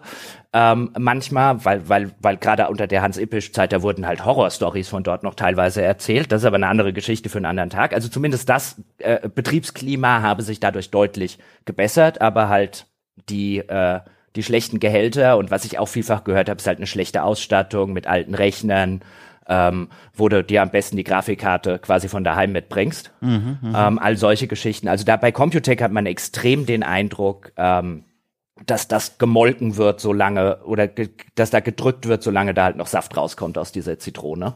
Ja, aber mhm. vielleicht im Gegensatz zu Webedia, auch wenn man sich teilweise Ausstattungen anguckt oder wenn man sich auch anguckt, was Webedia ähm, dann zum Beispiel auch auf Twitch und Co. jetzt mit Maurice macht, ähm, mit dem eigenen äh, Talk-Channel, den sie auf YouTube gelauncht haben. Also dort hat man bei aller Kritik über die ähm, über die äh, äh, Bezahlung von den Redakteurinnen und Redakteuren, hat man, da hat man das Gefühl, weißt du, die investieren noch dann halt an anderer Stelle. Mm, ähm, mm, und bei mm. Computech hat man sehr den Eindruck, schon seit vielen, vielen Jahren, da wird einfach noch gedrückt, was aus der Zitrone rauskommt. Bei Computech, das war jetzt nicht Teil meiner eigentlichen Recherche, das liegt auch schon lange zurück, deswegen ist das jetzt im Bereich des Anekdotischen, aber das unterstreicht nochmal so ein bisschen, was du auch gerade beschrieben hast. Vor langer, langer Zeit, wir reden hier wirklich von vor Jahren, spielten sich, wenn ich mich an diese Gespräche erinnere, offenbar auch Szenen in diesen Redaktionsräumen ab, dass die Ansage war, okay, wir, wir, wir sparen jetzt auch einfach Geld, wo es geht und dass dann äh, in den Redaktionsräumen keine Lampen angemacht werden durften, also keine Deckenlampen, keine Schreibtischlampen, die, also jetzt ohne Witz, die Monitorhelligkeit auf die niedrigste Stufe und das ist ja eigentlich, muss man ja schon fast lachen, aber die, ich erinnere mich noch sehr gut, die Personen, die mir das erzählt hatten und berichtet hatten, die wirkten dabei sehr geknickt. Und ich kann das auch nachvollziehen, dass das kein Arbeitsumfeld ist, in dem man gerne sitzt, wenn die Lichter, also, Entschuldigung, ich muss lachen, aber das ist verzweifeltes Lachen, wenn die Lichter ausgemacht werden, weil man sagt, wir müssen Strom sparen hier im Verlag.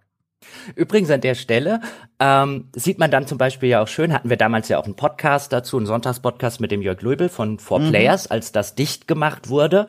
Und da haben wir ja auch drüber gesprochen, wie Computec da versucht hat, sich der langjährigen Mitarbeiter, weil For Players wurde irgendwann von Computec gekauft, die liefen aber in Hamburg als eigenständige Redaktion weiter. Deren Gehälter waren übrigens auch deutlich besser als die von Computec, wie ich mittlerweile erfahren habe, also von Hauptcomputec. Ähm, und äh, da wurden ja auch sehr schäbige Methoden äh, angewandt, so hat man es mhm. uns zumindest erzählt, um dafür zu sorgen, dass diese teils auch 10, 15-jährigen Mitarbeiter halt mit möglichst wenig oder gar keiner Abfindung da irgendwie raus sollten. Ähm, und das Schöne, die Geschichte hat ein Happy End. Das sind ja viele. Später hat dann ja die Funke Mediengruppe, hat ja, Compu äh, hat ja For Players übernommen und hat dann kurzfristig versucht, das Heft mit den alten Redakteuren oder die Webseite mit den alten Redakteuren zu machen, hat dann aus welchen mhm. Gründen auch immer beschlossen, nee, das funktioniert so nicht und hat die Redakteure, die man wieder eingestellt hatte, die alten For Players Redakteure, woanders in der Funke Mediengruppe untergebracht. Und ähm, wir erinnern uns noch an den Tarifvertrag Verband Deutscher Zeitschriftenverleger. Mhm. Da ist die Funke Mediengruppe mit drin. Man kann sich jetzt also denken, was die Kolleginnen und Kollegen, die da jetzt bei Funke untergekommen sind, verdienen. Ja, immerhin. Ja, ein Silberstreif. Für die, die gab es ein Happy End. Das freut mich auch sehr. Ja, immerhin. Ja. Ja, äh, ich weiß nicht, zum Kapitel Festangestellte, gibt es da noch etwas, was du erzählen möchtest? Ähm, ich kann jetzt noch mal sagen, dass es bei äh, Dingen wie jetzt zum Beispiel Gameswelt, Gamers Global, äh, Ströer Media Brands, ähm, da hängt zum Beispiel Giga dran und Spieletipps ja. hängen da dran. Da sieht es ähnlich aus wie bei den beiden genannten. Ich würde die so einordnen, irgendwo zwischen Computec und Webedia, was das Gehaltsniveau angeht. Also es ist nicht so, als wäre jetzt irgendwo in der deutschsprachigen Spielepresse das Gras in irgendeiner Form grüner. Außer man geht vielleicht in den B2B-Bereich, wie es so schön mhm. heißt. Ähm, da gibt es ja dann solche Branchenmagazine wie zum Beispiel den Gamesmarkt, die sehr anständig bezahlen. Ja, ja. Ähm, ja, grünes Gras findet man vergeblich in der vermeintlichen Alternative, nämlich der Selbstständigkeit. und äh, das war das war der Schwerpunkt, den ich mir hier für die Vorbereitung nochmal alles zusammengelesen und zusammengetragen habe, weil ich bin ja selbst als selbstständiger Journalist unterwegs und deswegen bin ich da auch sehr nah dran und äh, habe dann nochmal auch meine eigenen Einblicke dazugeben können, aber eben auch mit vielen Kollegen und Kolleginnen sprechen können und habe hier einen, also ein sehr deutliches Bild gezeichnet bekommen, dass ich allerdings hier jetzt in der Wiedergabe ähm, nicht mit ganz so vielen konkreten Redaktionsnamen zum Beispiel ausgestalten kann, weil man kann dann doch relativ einfach mit den konkreten Nennungen der Redaktion nachvollziehen, wer da was gesagt hat. Und gerade in der Welt des, der Selbstständigkeit, in der es ja wichtig ist, darauf angewiesen ist, dass die Auftraggeber einem die Treue halten und mit Aufträgen versorgen, wäre das für so manche Karriere der Dolchstoß. Und deswegen äh, habe ich zwar die konkreten Zahlen, aber ich werde jetzt nicht die einzelnen Redaktionen so benennen. Das ist auch erst einmal gar nicht wichtig, weil das war die erste große Erkenntnis, die Zahlen, die mir da genannt wurden, von den ganz unterschiedlichen Redaktionen, die mit Freien zusammenarbeiten, die ergeben, die liegen alle sehr nah beieinander. Da gibt es Ausreißer nach oben, nach unten, die werde ich auch benennen, aber es gibt da so einen gewissen Durchschnitt, der wird auch eingehalten und der ist, das kann ich schon verraten, relativ niedrig. Bevor ich aber dazu komme, muss ich nochmal für all jene, die das jetzt nicht jeden Tag vor sich herwälzen, nochmal ganz kurz erklären, was es eigentlich bedeutet, selbstständig zu arbeiten. Nämlich zum einen gibt es da was Besonderes für die Arbeitsweise, was ich nochmal kurz beschreiben will. Zum anderen, und damit fange ich an, weil es relativ kurz ist, ähm, was die Kosten angeht. Wir haben ja schon gesagt, es gibt die Lebenshaltungskosten, das heißt, ne, was man so zum Überleben wortwörtlich braucht, plus eben auch die Miete.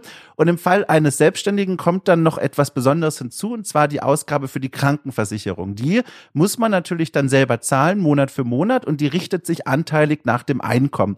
Ähm, diese Krankenversicherung, die hat momentan so einen Höchstsatz von knapp 1000 Euro monatlich, die man zahlen muss. Äh, viele, mit denen ich gesprochen habe, zahlen da im Monat zwischen 700 und diesen 900 Euro. Das bedeutet, wenn man jetzt. Aber, aber, Entschuldigung, dass ich da unterbreche, ja. aber warum? Weil es gibt ja die sogenannte Künstlersozialkasse.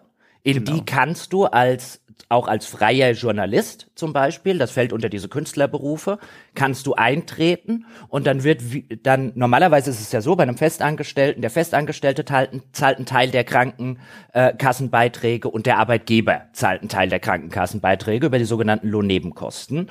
Und in der Künstlersozialkasse ist es so, wenn du dort eben als freischaffender Künstler, worunter auch Journalisten fallen, reingehst, übernimmt die Künstlersozialkasse den Arbeitgeberanteil. Das heißt, du zahlst deutlich weniger als die 700 bis 1000 Euro, außer du möchtest unbedingt bei deiner Versicherung bleiben. Ich will nur darauf hin, das ist nicht unbedingt notwendig. Genau, das wollte ich eigentlich jetzt auch oh, sagen. Sorry. Aber weil mich haben diese Brei, mich haben, weil du gesagt hast, dass so viele so, so viel ja, bezahlen. Ja. ja. Ja, ja.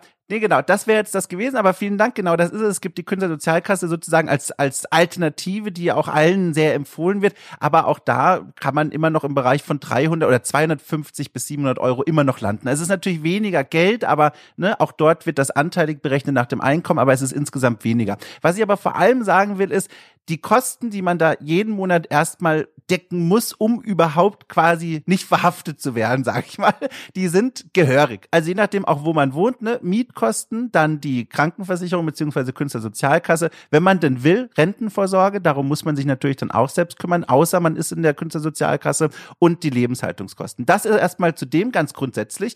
Und zum anderen, was ich schon gesagt hatte, die Arbeitsweise. Die führt uns dann auch jetzt gleich zu den Honoraren. Aber auch das will ich noch mal kurz vorne weggeben, damit die Leute ein Bild davon haben, wie dieses Arbeiten eigentlich aussieht.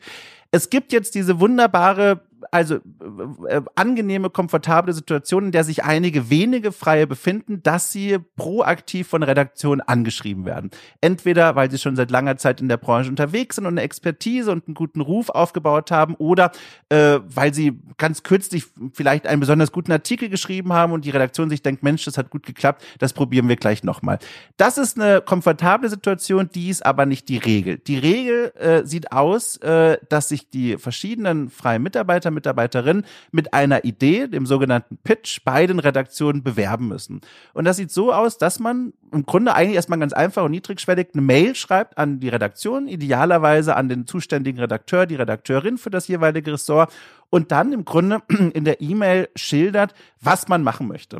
Und das klingt jetzt so einfach, aber alle, die sowas mal machen mussten und auch versucht versuchen mussten, damit erfolgreich zu sein, die ahnen es schon und die wissen es, das kostet durchaus viel Zeit. Da sprechen wir, da kannst du locker in der Woche einen kompletten Tag nur mit Pitches verwenden, indem du sagst, okay, diese Mail, die muss zum einen so ausführlich sein, dass die Leute, die das lesen, verstehen, was ich vorhabe, was mir vorschwebt und warum diese Idee spektakulär und gut ist. Zum anderen muss sie aber auch so kurz und so on point sein, dass ein vielbeschäftigter Redakteur, Redakteurin das überfliegen kann oder zumindest schnell lesen kann und einordnen kann, ist das für mich wichtig oder nicht. Und das ist eine Kunst, die muss man erstmal lernen. Und das ist Zeit, die wird dir nicht bezahlt. Das ist quasi alles, du gehst in Vorauszahlung sozusagen mit deiner eigenen Arbeitszeit, indem du Zeit verwendest, diese Pitches zu schreiben und zu verschicken. Das ist schon mal was grundsätzlich. So. Und jetzt kommen wir zu dem eigentlichen Arbeiten und äh, das lässt sich in verschiedene Kategorien aufteilen und so habe ich das mal versucht, je nachdem, was die Menschen eigentlich machen. Da gibt es drei Kategorien. Ich mache überall immer mal eine kurze Pause für dein empörtes Luftholen dazwischen, äh, damit ich auch selber nochmal zu neuer Kraft komme, weil es war durchaus schmerzhaft, was mir da erzählt wurde. Ähm, ich fange mal vielleicht bei, ich habe es einfach mal für meine Notizen, dem, dem Kernhandwerk an eines Spielejournalisten und zwar dem äh, klassischen Schreiben von Tests, Artikel, Specials. Das sind so die beiden Kategorien. Also Tests von Spielen. Ne? Ein Spiel erscheint in der Redaktion, sagt, um Gottes Willen, dafür haben wir keine Kapazitäten. Wir geben das raus, heißt es dann. Wir geben das raus an irgendwelche Freie, mhm. die machen das dann für uns. Und äh, diese, diese Arbeit wird bezahlt und die wird aber nicht bezahlt nach dem zeitlichen Aufwand, der zu erwarten ist oder der tatsächlich erbracht wurde. Der wird nicht bezahlt für die Qualität der Arbeit, wie auch immer man die bemessen wollte, sondern es wird bezahlt der Umfang von dem, was abgegeben wird. Und das ist aber auch nicht so, dass der freie Redakteur dann sagen kann, naja gut, wenn das so ist, ne, zwölf Seiten Test, here we come, sondern die Redaktion sagt natürlich vorher, du, das wäre ein Zweiseiter. Und jetzt ist natürlich die spannende Frage, was bringt denn so ein Zweiseiter? Und da habe ich mich mal durch die Zahlen gearbeitet, die mir so gesagt wurden. Und da landen wir so bei einem Zweiseiter von einem Netto-Honorar am Ende von 200 Euro. Und jetzt kann man ja mal so ein bisschen den, den, das Kopfkino anwerfen. Also ein Beispiel. Nehmen wir jetzt, äh, erscheint Assassin's Creed Mirage, ne? Assassin's Creed Mirage erscheint, eine Redaktion sagt, okay, das ist ein großes Spiel. Wir haben dafür jetzt aus welchem Grund auch immer nicht die Zeit dafür. Das geben wir raus an einen kompetenten Freien, der vielleicht sich sogar mit dem Franchise fantastisch auskennt, alle Spiele davon gespielt hat. Wir geben das dir raus. So, wäre gut, wenn du vielleicht so ne, in zwei Wochen spätestens den Test hast, je nachdem, wann das Testmuster ankam, vielleicht hast du sogar noch weniger Zeit. Und dann muss dieser Mensch dieses Spiel im Idealfall natürlich durchspielen. Bei Mirage haben wir Glück, da sind so 15 bis 20 Stunden laut How Long to Beat.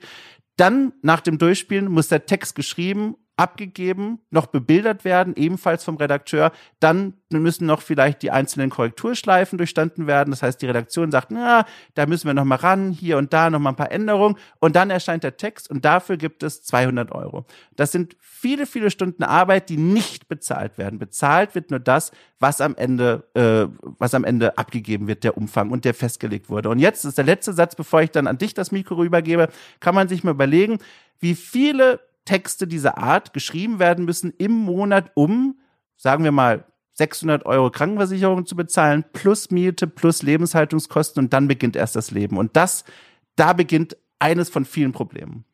Oh ja, Dom. Oh ja. Und wir müssen vielleicht dazu sagen, diese 200 Euro für einen Test sind auch eher am oberen Spektrum der Honorarleiste. Ja. Es gibt Seiten, ja, also das ist eher was, was man bei den Großen verdient. Es gibt äh, Seiten, die zahlen deutlich weniger. Mhm. Richtig? Ja. Ja. Vollkommen ja, richtig. Also da reden wir sozusagen über, über so das ziemliche Max. Und ich kann das ja aus eigener Erfahrung beurteilen, denn bevor ich ja 2012 bei der GameStar angefangen habe, war ich langjährig dort als freier Autor unterwegs. Und ich habe damals, damals wurde nach Magazinseiten noch bezahlt, weil man zuerst ans Heft gedacht hat. Und ich bin eingestiegen mit, ich habe pro Magazinseite 100 Euro bekommen. Was bedeutet, mhm. wenn ich einen Zweiseiter hatte, habe ich 200 Euro verdient. Ähm, mhm. Was mich immer äh, sozusagen gerettet hat zur damaligen Zeit, war einerseits die Sonderhefte, die ich zusammen mit Martin Deppe ähm, gemacht habe und andererseits, dass ich auch gerne gebucht wurde von der GameStar, um zum Beispiel ähm, größere Preview-Geschichten zu schreiben, auch gerne mal ins Ausland fliegen und so weiter. Und die waren dann sechs, sieben oder acht Seiten und dann gab's halt 800 Euro.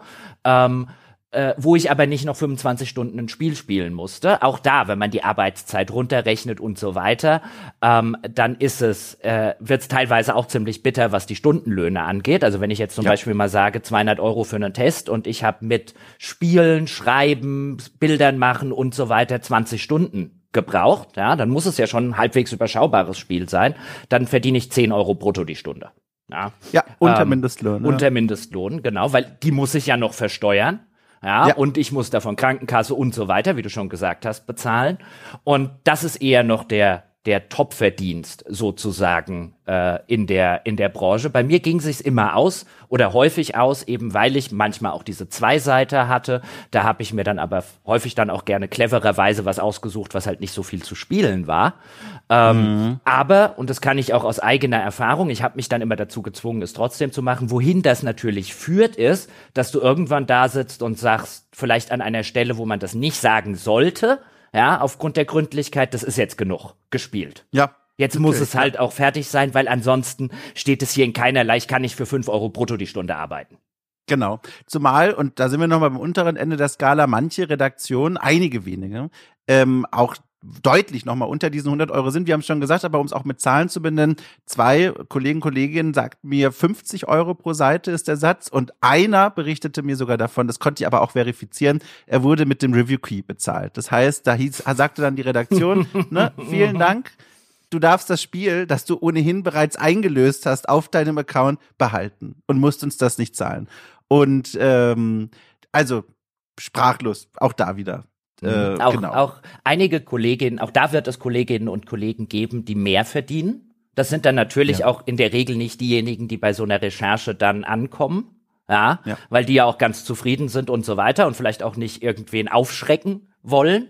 Ja, dass vielleicht irgendwem auffällt, doch guck mal, dem bezahlen wir eigentlich sehr viel Geld. Ist das jetzt gerechtfertigt? Können wir den nicht irgendwie runterdrücken oder sonst irgendwas? Ähm, aber ja, also ich sag jetzt mal, wenn du nicht schon sehr, sehr lange Jahre und Jahrzehnte in der Branche bist und äh, äh, hoch angesehen bei der Redaktion und, und, und, und, und, ähm, oder einen guten Draht zum Chefredakteur oder sonst irgendwas hast, dann ist das, was du geschildert hast, schon das obere Ende, glaube ich, der Fahnenstange. Und das ist halt erschreckend, wenn man sich dann eben anschaut. Ja, und ich, ich will da natürlich auch keinen in äh, in, in, weißt du, auch da gilt sozusagen die Unschuldsvermutung. Aber wenn man das weiß und sich dann halt irgendwie einen Test anschaut von einem freien Redakteur, der ein Spiel testet, das, wo man halt sagt, also 50 Stunden musst du das schon gespielt haben, ja, oder 30 oder 40 mal mindestens, um halt wirklich fundiert drüber zu reden, dann halt ungefähr weiß, was die Bezahlung ist, das im Kopf einfach mal schnell das eine durch das andere teilt und sich dann überlegt, arbeitet der wirklich für 6,50 Euro brutto? Oder sagt mhm. der nicht am Ende, ja, 20 Stunden müssen es jetzt halt auch tun? Und was dem System halt an der Stelle auch nicht hilft und vor allem den Leidtragenden, dass die, und das ist so ein, so ein das berührende Thema, deswegen ich will das nur kurz anreißen, aber das gehört da auch irgendwie mit dazu, dass auch die, das Selbstverständnis der journalistischen Arbeit an vielen Stellen auch in eine Richtung sich bewegt hat, wo vielleicht eine Redaktion gar nicht mehr sagt, okay, wir wollen stolz sein auf diesen Test, wenn der erscheint, sondern es geht darum, wir wollen, dass der Test vor allem erstmal rechtzeitig und pünktlich erscheint und auch von Google gefunden werden kann, weil das ist unser Geschäftsmodell. Und wenn eine Redaktion diesen Anspruch hat, dann kann man dann selber als jetzt Freier auch nicht mehr sagen, naja, ich möchte mehr Geld, damit der Text auch ordentlich wird, weil die insgeheime Ansage ist ja ohnehin, erster Linie ist uns wichtig, pünktliche Abgabe. Und dann gucken wir, ne, dass der Text auch wunderschön geschrieben und so weiter ist. Das ist aber nicht mehr der höchste Stellenwert und das nimmt eine Verhandlungsbasis. Und wenn man dann eben nicht einer von den, ich sag mal, ganz bekannten Schreibern, Schreiberinnen ist oder die, die schon seit vielen Jahren, vielleicht schon seit der Beginn der Branche als, weiß ich nicht, so Edelschreiber mit dabei sind, vermeintliche, dann hat man keinen Verhandlungsraum, weil dann die Redaktion auch einfach sagen kann, naja gut, wir haben genug andere, die denselben Text quasi schreiben und die nehmen das Honorar. Und das erschwert die Situation natürlich für die Freien sehr. Genau, und du kommst halt auch als Freier dadurch einfach, wie viel Arbeit drinsteckt, wenn du jetzt Test machst, ähm, wie viel Spielzeit drinsteckt, kommst du halt einfach am Ende des Monats selten auf die Seitenanzahl, die du halt bräuchtest, ja, um äh, einen Schnitt zu machen. Also im, im Vergleich dazu, nach meiner GameStar-Zeit war ich ja, und bevor ich hier den Podcast gegründet habe, auch noch in der Gründungszeit, war ich ja in einer ganz anderen Branche unterwegs. Ähm, äh, und dort war es zum Beispiel so, da habe ich 150 Euro pro Seite rausgehandelt.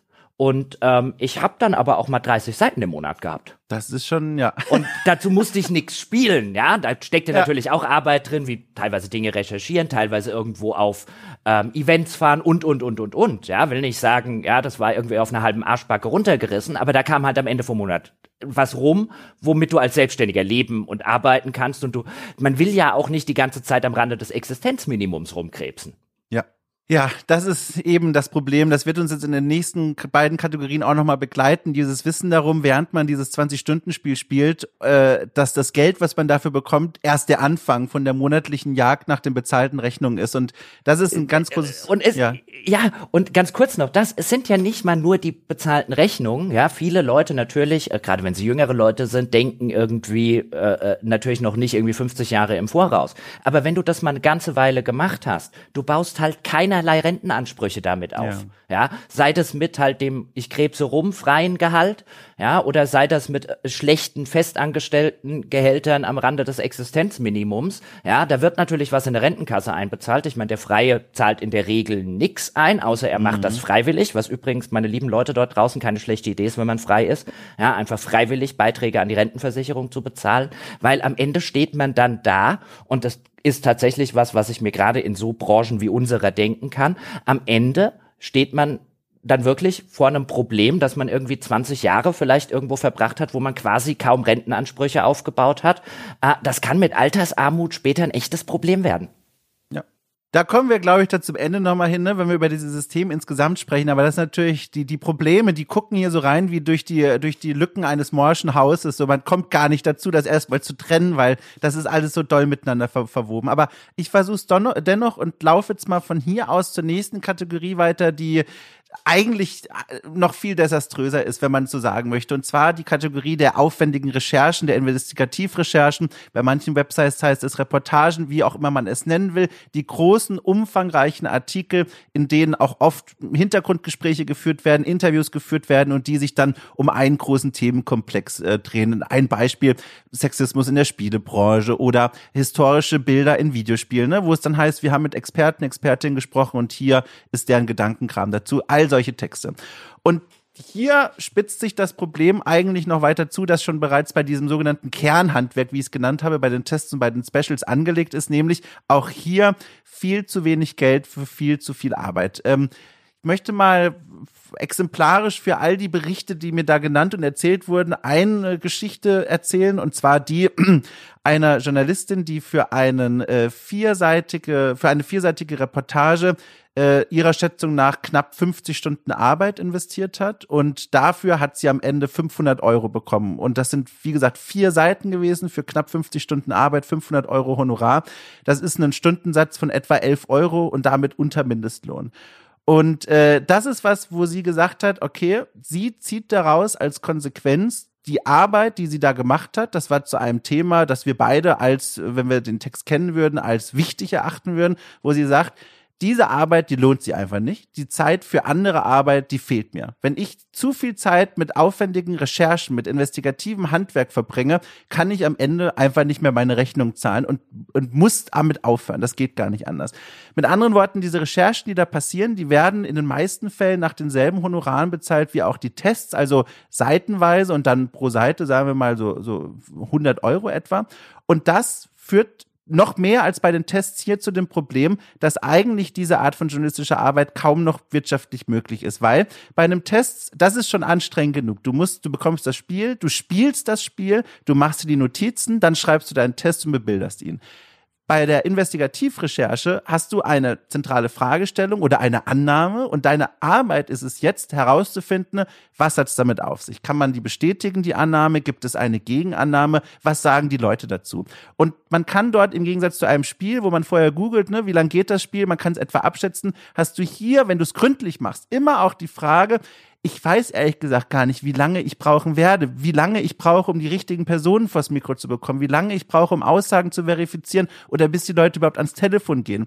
Bezahlt wird am trotz, trotzdem am Ende des Tages oder am Ende des Auftrags vielmehr trotzdem in diesen Fällen immer nur der abgegebene Artikel und nicht der Aufwand, nicht die Zeit, die du für die Recherche investiert hast. Und das ist ein ganz grundlegendes Problem, was die Arbeit dieser Art für freie wahnsinnig unattraktiv macht, obwohl sie eigentlich inhaltlich so wichtig wäre. Ja, gerade gerade bei diesen Reportagegeschichten. Mhm. Also bin da auch ein bisschen sprachlos, wenn ich wenn ich höre 500 Euro für 50 mhm. Stunden mhm. Arbeit. Ähm, Also dieses, dieses Lowballing, was dort stattfindet. Also ich kann nur sagen, zum Beispiel als ich noch bei der, bei der GameStar auch in verantwortlicher Position bin, haben wir für umfangreiche Reportagen deutlich mehr aus Geld ausgegeben. Ja? ja? Da bist du auch nicht reich von geworden, aber ich sag mal, also ist halt jetzt auch schon zehn Jahre her, deswegen äh, nehmen Sie, ich habe da keine keine Dokumente mehr vorliegen, aber ich bin mir relativ sicher, dass wir so auf, aufwendige Reports damals mit 1000 Euro oder so bezahlt haben. Ja. Also ich habe ja in der Vergangenheit, bevor ich jetzt mehr mit Podcast gemacht habe, ja auch Reportagen geschrieben und auch da von meinen eigenen Erfahrungen kann ich genau diese Geschichte auch nochmal bestätigen. Also äh, nicht nur meine Geschichte war jetzt die Verifizierung, um das nochmal klar zu machen, aber ich kann es auch nur nochmal unterstützen, diesen Eindruck.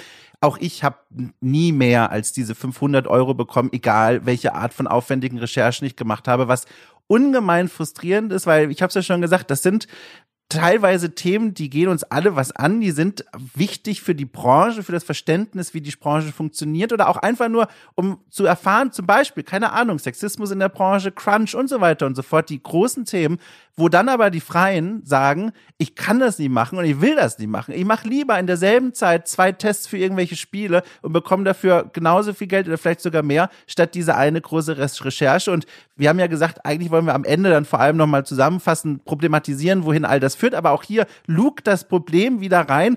Die Konsequenz ist, dass natürlich dann Freie sagen, ich kann das nicht machen. Es geht nicht. Ich kann die Arbeit dieser Art nicht machen und konzentriere mich lieber auf Aufträge, die viel leichter und schneller zu erledigen sind, wie zum Beispiel die Tests oder wie, und das ist die dritte Kategorie, die News, die geschrieben werden müssen. Aber dadurch verschwinden diese großen Recherchen aus den Websites, außer die festangestellten Redakteure machen das. Die operieren halt unter anderen Bedingungen, aber bei den Freien ist es schwierig. Ja, und ich glaube, was auch immer so ein bisschen unterschätzt wird, ähm, ist, wie viel Arbeit es ist, das am Ende gut zu schreiben.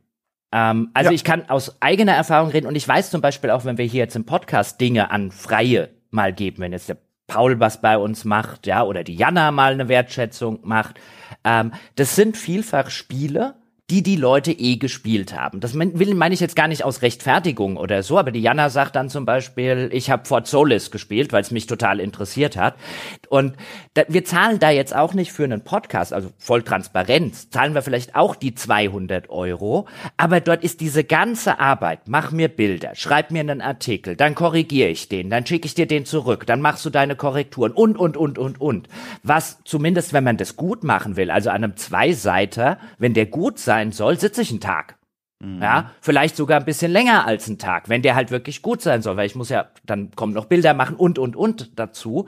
Ähm, und da ist es dann halt, weißt du, ich, ich als Freiberufler würde ich jetzt, oder habe ich dann auch vielfach gesagt, weißt du, es geht mir nicht mal so sehr um die Spielzeiten, weil, keine Ahnung, das Assassin's Creed würde ich jetzt so, so oder so spielen. Ja, aber vielfach wird dann durch die Arbeit, wenn du dann vielleicht auch noch ein Video machen sollst und, und, und, wird durch die Arbeit oder zumindest einen Sprechertext fürs Video schreiben und, und, und, wird die Arbeit, die in dem reinen Artikel und alles, was dazugehört, selbst die ist teilweise das Honorar schon nicht wert. Mhm. Ja? ja? Und ähm, äh, das ist halt jetzt zum Beispiel im Medium Podcast, äh, finde ich das halt viel, viel schöner. Ja, auch so aus eigener Erfahrung. Ich spiele jetzt gerade Spider-Man 2 ja, wenn ich jetzt wüsste, da muss noch ein Sechsseiter fürs Heft oder ein Vierseiter fürs Heft, der würde wie ein Damoklesschwert über jeder Minute Spielen bei mir schweben. Ja, hier ist halt die, der Performance-Druck dafür höher. Der führt jetzt ein bisschen vom Thema weg, aber hier ist es halt dann wie bei so einem Theaterstück versus Film. Beim Film kannst du, stopp, wir schneiden und machen nochmal neu sagen. Das wäre der Artikel, aber beim Podcast, klar, kannst du auch schneiden, aber da kommt es dann drauf an, kannst du all das, was du jetzt stundenlang in deinem Kopf rumgerührt hast, in diesen 90 bis 120 Minuten auch so erklären, dass die Leute da draußen begreifen, was du meinst. Äh, das ist auch nicht einfach, aber es ist anders. Das ist völlig andere Arbeit. Äh, äh, und es ist halt einfach, wenn, wenn wir ehrlich sind, auch weniger Arbeit wenn du den, ja. wenn du einfach den Artikel nicht da schweben hast. Ja, wenn ja. ich jetzt, wenn ich jetzt fünf Stunden ein Spiel spiele, dann nehme ich mir vielleicht noch mal, gehe ich mit den Hunden raus. Ja, wenn es jetzt ein kurzes Spiel ist oder zehn Stunden ein Spiel spiele, gehe ich noch mal mit den Hunden raus und dann dann nehme ich den Podcast sozusagen auf, nachdem ich meine Gedanken geordnet habe. Das ist halt was ganz anderes, ob dann die eigentliche Arbeit erst beginnt. Ja. Das will ich an der Stelle nochmal sagen, weil ich glaube eben, äh, man, viele Leute, die es halt noch nie gemacht haben, unterschätzen, wie viel Arbeit in einem solchen Artikel steckt und wie viel Mühe und wie viel Schweiß und wie viele Tränen, gerade wenn das eine Reportage ist und gerade wenn die viele Seiten hat.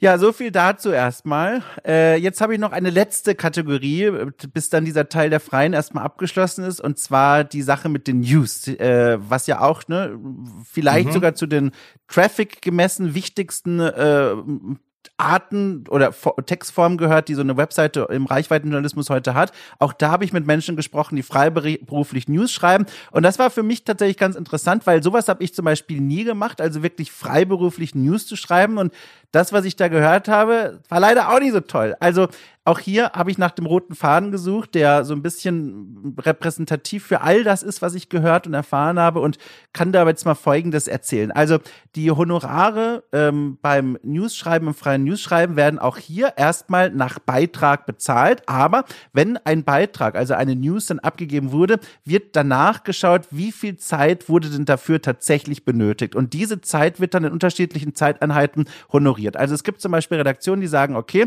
pro Stunde investiert für eine News bekommst du 15 Euro. Es gibt aber auch Redaktionen, die zum Beispiel sagen, alle 15 Minuten quasi Arbeit an dieser News verdienst du dir drei Euro. Und so gibt es dann diese Aufteilung. Eine weitere Redaktion arbeitet zum Beispiel mit 30 Minuten investierter Arbeitszeit gibt's acht Euro. Und dann gibt's noch eine weitere Redaktion, die sagt pro investierter Stunde 12 Euro. Also 15 Euro pro Stunde, 12 Euro pro Stunde, 8 Euro pro 30 Minuten oder 3 Euro pro 15 Minuten. Da nehme ich vor allem zwei Dinge mit. Oder drei im Grunde. Das eine Gute daran ist, Gott sei Dank, hier wird jetzt mal nach be be benutzter Zeit tatsächlich gezahlt. Grundsätzlich erstmal begrüßenswert, weil damit ja auch reinfließt, wir bezahlen dir theoretisch auch Aufwand, den du betrieben hast, bevor die News tatsächlich geschrieben wurde. Also Recherche, Verifizierung und so weiter und so fort. Das ist erstmal gut. Allerdings, was man in Zahlen gehört hat, die Honorare selbst daraus sind auch nicht so gut. Ich habe mal nachgerechnet, wenn du zum Beispiel rechnest mit der Redaktion, die für 30 Minuten 8 Euro zahlt, musst du 31 Mal 30 Minuten quasi schreiben, also sagen wir 31 News schreiben, um auf 250 Euro zu kommen. Und das ist sehr viel. 31 News, um auf 250 Euro zu kommen und 250 Euro sind wieder gemessen an Lebenshaltungskosten sehr wenig. Und jetzt kann man ja hochrechnen und überlegen, ab wann man einfach völlig durchdreht im Kopf vor lauter News schreiben. Das ist das eine Problem. Und das andere ist, und das fand ich besonders perfide, im Gespräch mit den Leuten, die das machen, wurde ganz deutlich für mich, und es wurde auch teilweise explizit gesagt, obwohl auf dem Papier berechnet wird nach der Zeit und dem Aufwand, den man betreibt für die News. Das heißt, man kann sich auch Zeit lassen auf dem Papier für die News ne, und gründlich arbeiten. Spüren die Menschen, unabhängig von der Redaktion, das wird mir immer wieder gesagt, einen gewissen Druck und auch die Angst, wenn sie zu lange für die News brauchen, dass dann jemand kommt und sagt, hey, ne, was ist denn hier los? Willst du uns hier so ein bisschen schröpfen, ne, weil wir dich bezahlen nach Zeit? Und dieser Druck, der zwischen den Zeilen damit existiert, der wiegt ganz, ganz schwer. Und deswegen führt das am Ende dann doch wieder dazu, in der, in der Praxis, dass viele der Newsschreiberinnen und Newsschreiber, mit denen ich gesprochen habe, sagen, sie beeilen sich eben doch. Sie arbeiten vielleicht hier und da doch nicht so gründlich, wie sie eigentlich sollten, um gar nicht diesen unangenehmen äh, Eindruck entstehen zu lassen oder die Vermutung im Raum steht, dass sie sich extra Zeit lassen, um den Redaktionen Geld abzuknöpfen. Und da, also also frisch auf den Stuhl gestiegen nach den Sachen mit der aufwendigen Recherche und hier wieder vom Stuhl gefallen, als ich das gehört habe. und vor allen Dingen, was wir hier jetzt ja sehen, ist was, was man ja eigentlich vermuten äh, konnte und, ja. und, und könnte, wenn man sich eben so die gängigen Spiele-News und Spiele-News-Seiten anschaut. Es wird nicht nach Qualität bezahlt, es wird nach Quantität bezahlt und der Newsschreiber, ja, der damit will jetzt nicht sagen, der davon leben muss. Ich glaube nicht, dass es sehr viele Leute gibt, die einfach nur vom News-Schreiben in dieser Branche leben können, aber zumindest vielleicht auch noch ein, ein, ein einigermaßen erträgliches und einträgliches Zubrot verdienen will. Der muss halt einfach viele News schreiben. Ja, und ja. sozusagen, wie du schon gesagt hast, 31 News runterhacken, ähm, äh, das ist, das ist was, was ich jetzt zum Beispiel, ähm, also da, da ganz persönlich würde ich sagen, da gehe ich lieber Regale einräumen.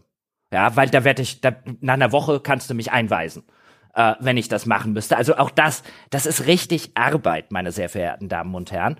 Und ähm, wenn man eben auf seinen Schnitt dann kommen will, ich meine, klar, 8 Euro pro halbe Stunde sind 16 Euro in der Stunde, da sind wir mhm. ungefähr beim Mindestlohn.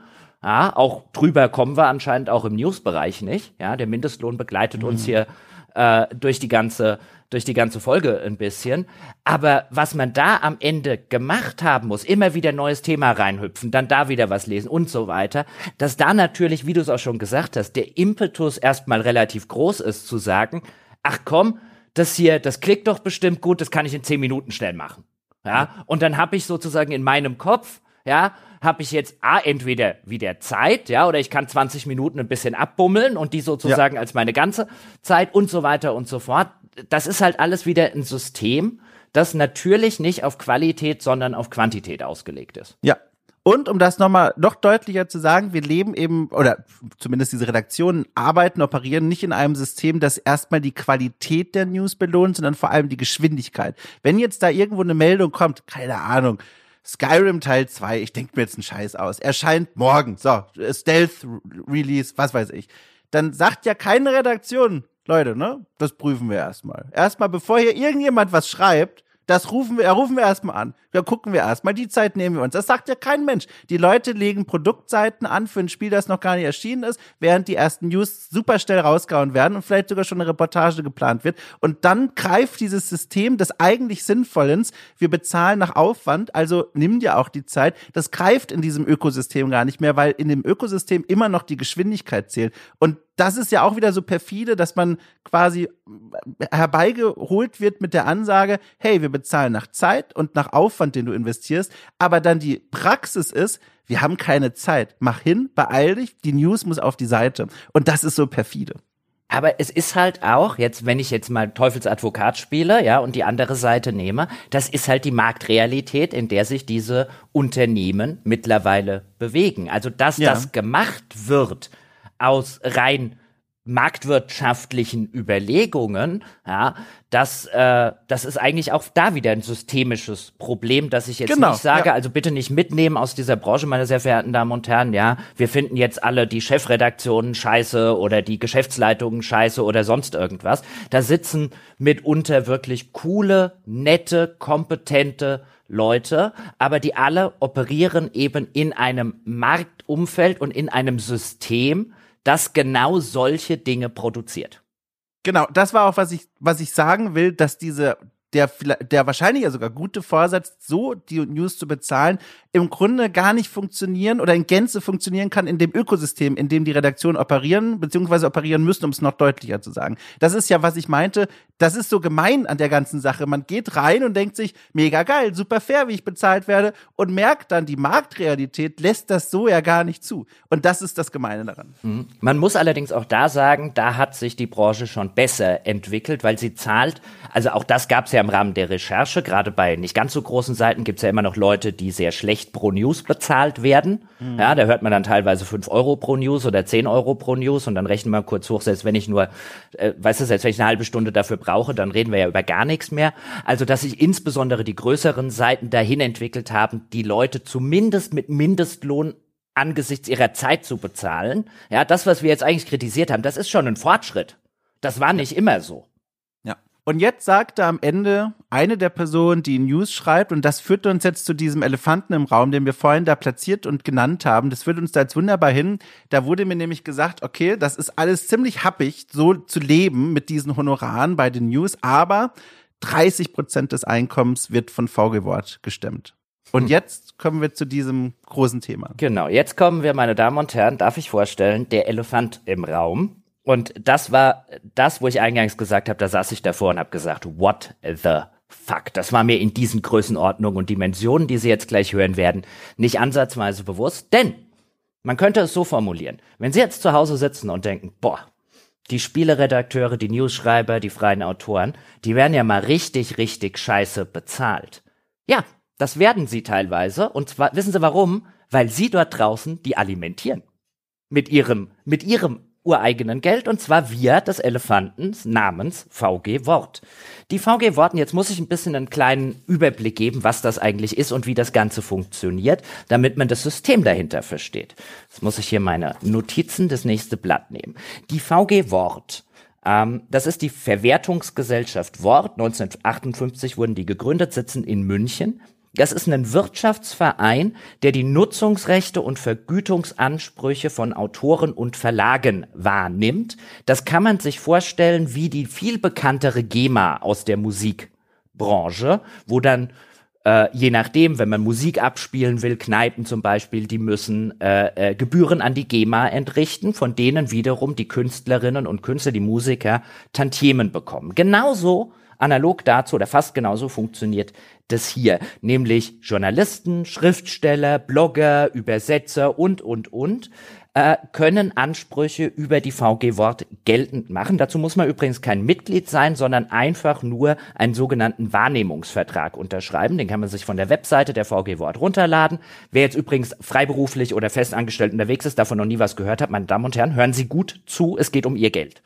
Ähm, äh, da muss man kein Mitglied sein, sondern es reicht, auf die Seite VG Wort zu gehen und sich dort diesen Wahrnehmungsvertrag runterzuladen, einfach unten drunter den Otto zu setzen und ihn zurückzuschicken. In vielen Verlagen, so war das früher bei IDG zum Beispiel, ähm, gibt's da auch jemanden, der sich drum kümmert und dann, dann unterschreibt man das dann einfach und der Verlag zum Beispiel übernimmt den Rest. Und ähm, die VG Wort hat, letzter Geschäftsbericht ist von 2022, damals hat die VG Wort 192 Millionen Euro an 141.000 und etwas Empfänger ausbezahlt. Das heißt, die haben richtig Kohle bei der VG Wort, wo sich natürlich die Frage stellt, wo kommt denn die Kohle her? Und da würde ich sagen, von uns, von uns allen. Denn den Batzen bei der VG Wort macht die sogenannte Geräteabgabe aus. Das heißt, immer wenn Sie dort draußen einen Drucker kaufen, einen Laptop, einen USB-Stick, eine Festplatte, alles, was zur Vervielfältigung von Daten und damit auch zur Vervielfältigung von Texten führen kann, hat eine Abgabe, die an die VG Wort geht und die Sie sozusagen obendrauf bezahlen, weil die fressen natürlich in der Marktrealität nicht die Hersteller. Ähm, daraus hat die VG Wort zum Beispiel 2022 71 Millionen Euro verdient. Weitere 14,8 Millionen bekam sie vom Bund und Ländern, damit auch von uns, ähm, und zwar im Rahmen der sogenannten Bibliothekstantieme, die fällig wird, wo Bibliotheken ähm, eine Tantieme an die VG Wort bezahlen, das sich dann summiert auf 14,8 Millionen. Weitere 7,2 Millionen kamen zum Beispiel von den Schulen ja, die ja bekanntermaßen auch wir finanzieren und Sie dort draußen, nämlich für Vervielfältigungen, die dort entstehen, zum Beispiel am Kopierer. Ähm, und nochmal, jetzt muss ich hier die richtige Seite finden, äh, 7,56 Millionen kommt ebenfalls über die Schulen und zwar für die sogenannte Intranet-Nutzung. Das bedeutet, dass wir am Ende, wenn sind auch viele andere Posten dabei, aber am Ende kommen wir eben auf so etwa im letzten Jahr 192 äh, Millionen Euro, die eingenommen wurden, die zu einem sehr erheblichen Teil einfach von uns allen gezahlt werden und überhaupt nichts mit der Spielepresse am Hut haben. Aber die VG Wort unterscheidet da nicht, in welcherlei Hinsicht äh, ist dieser Text ja, den jetzt vielleicht jemand, ja, den, den Test oder den Artikel oder das Special oder die News, die irgendjemand jetzt schreibt, inwiefern wird die denn tatsächlich vervielfältigt oder nicht, das interessiert die VG Wort nicht. Für Online-Texte ist lediglich eine Sache wichtig. Also die deckt auch Printtexte ab, die deckt zum Beispiel auch Bücher ab, die deckt Artikel in Zeitschriften und Zeitungen ab. Aber das richtige Gold, meine Damen und Herren, ja, wenn man Geld verdienen will mit der VG Wort, ist online, sind Online-Texte. Denn für die gibt es eine ganz spezifische oder mehrere ganz spezifische Anforderungen. Sie müssen mindestens 1800 Zeichen haben und innerhalb eines Kalenderjahres mindestens 1500 Abrufe. Und wenn das geschafft ist, ja, der Artikel hat 1800 Zeichen oder die News oder das Special oder was auch immer ich online veröffentliche, ja, im Rahmen einer journalistischen Tätigkeit, und es hat mindestens 1500 Abrufe, ja, und ich bin nicht selbstständig. Also für, weißt du, ich könnte das jetzt nicht, wenn ich jetzt sozusagen der Verlag bin, ähm, mhm. aber für den Autoren oder die Autorin. 1800 Zeichen, mindestens 1500 Aufrufe innerhalb eines Kalenderjahres. Dann zahlt die VG Wort dafür einen Pauschalbetrag an den Urheber aus. Der war 2022 knapp 44 Euro pro solchen Artikel. Jetzt 2023 wird er bei ein paar 30 Euro liegen, also ein bisschen weniger. Und jetzt kann man mal ganz kurz rechnen.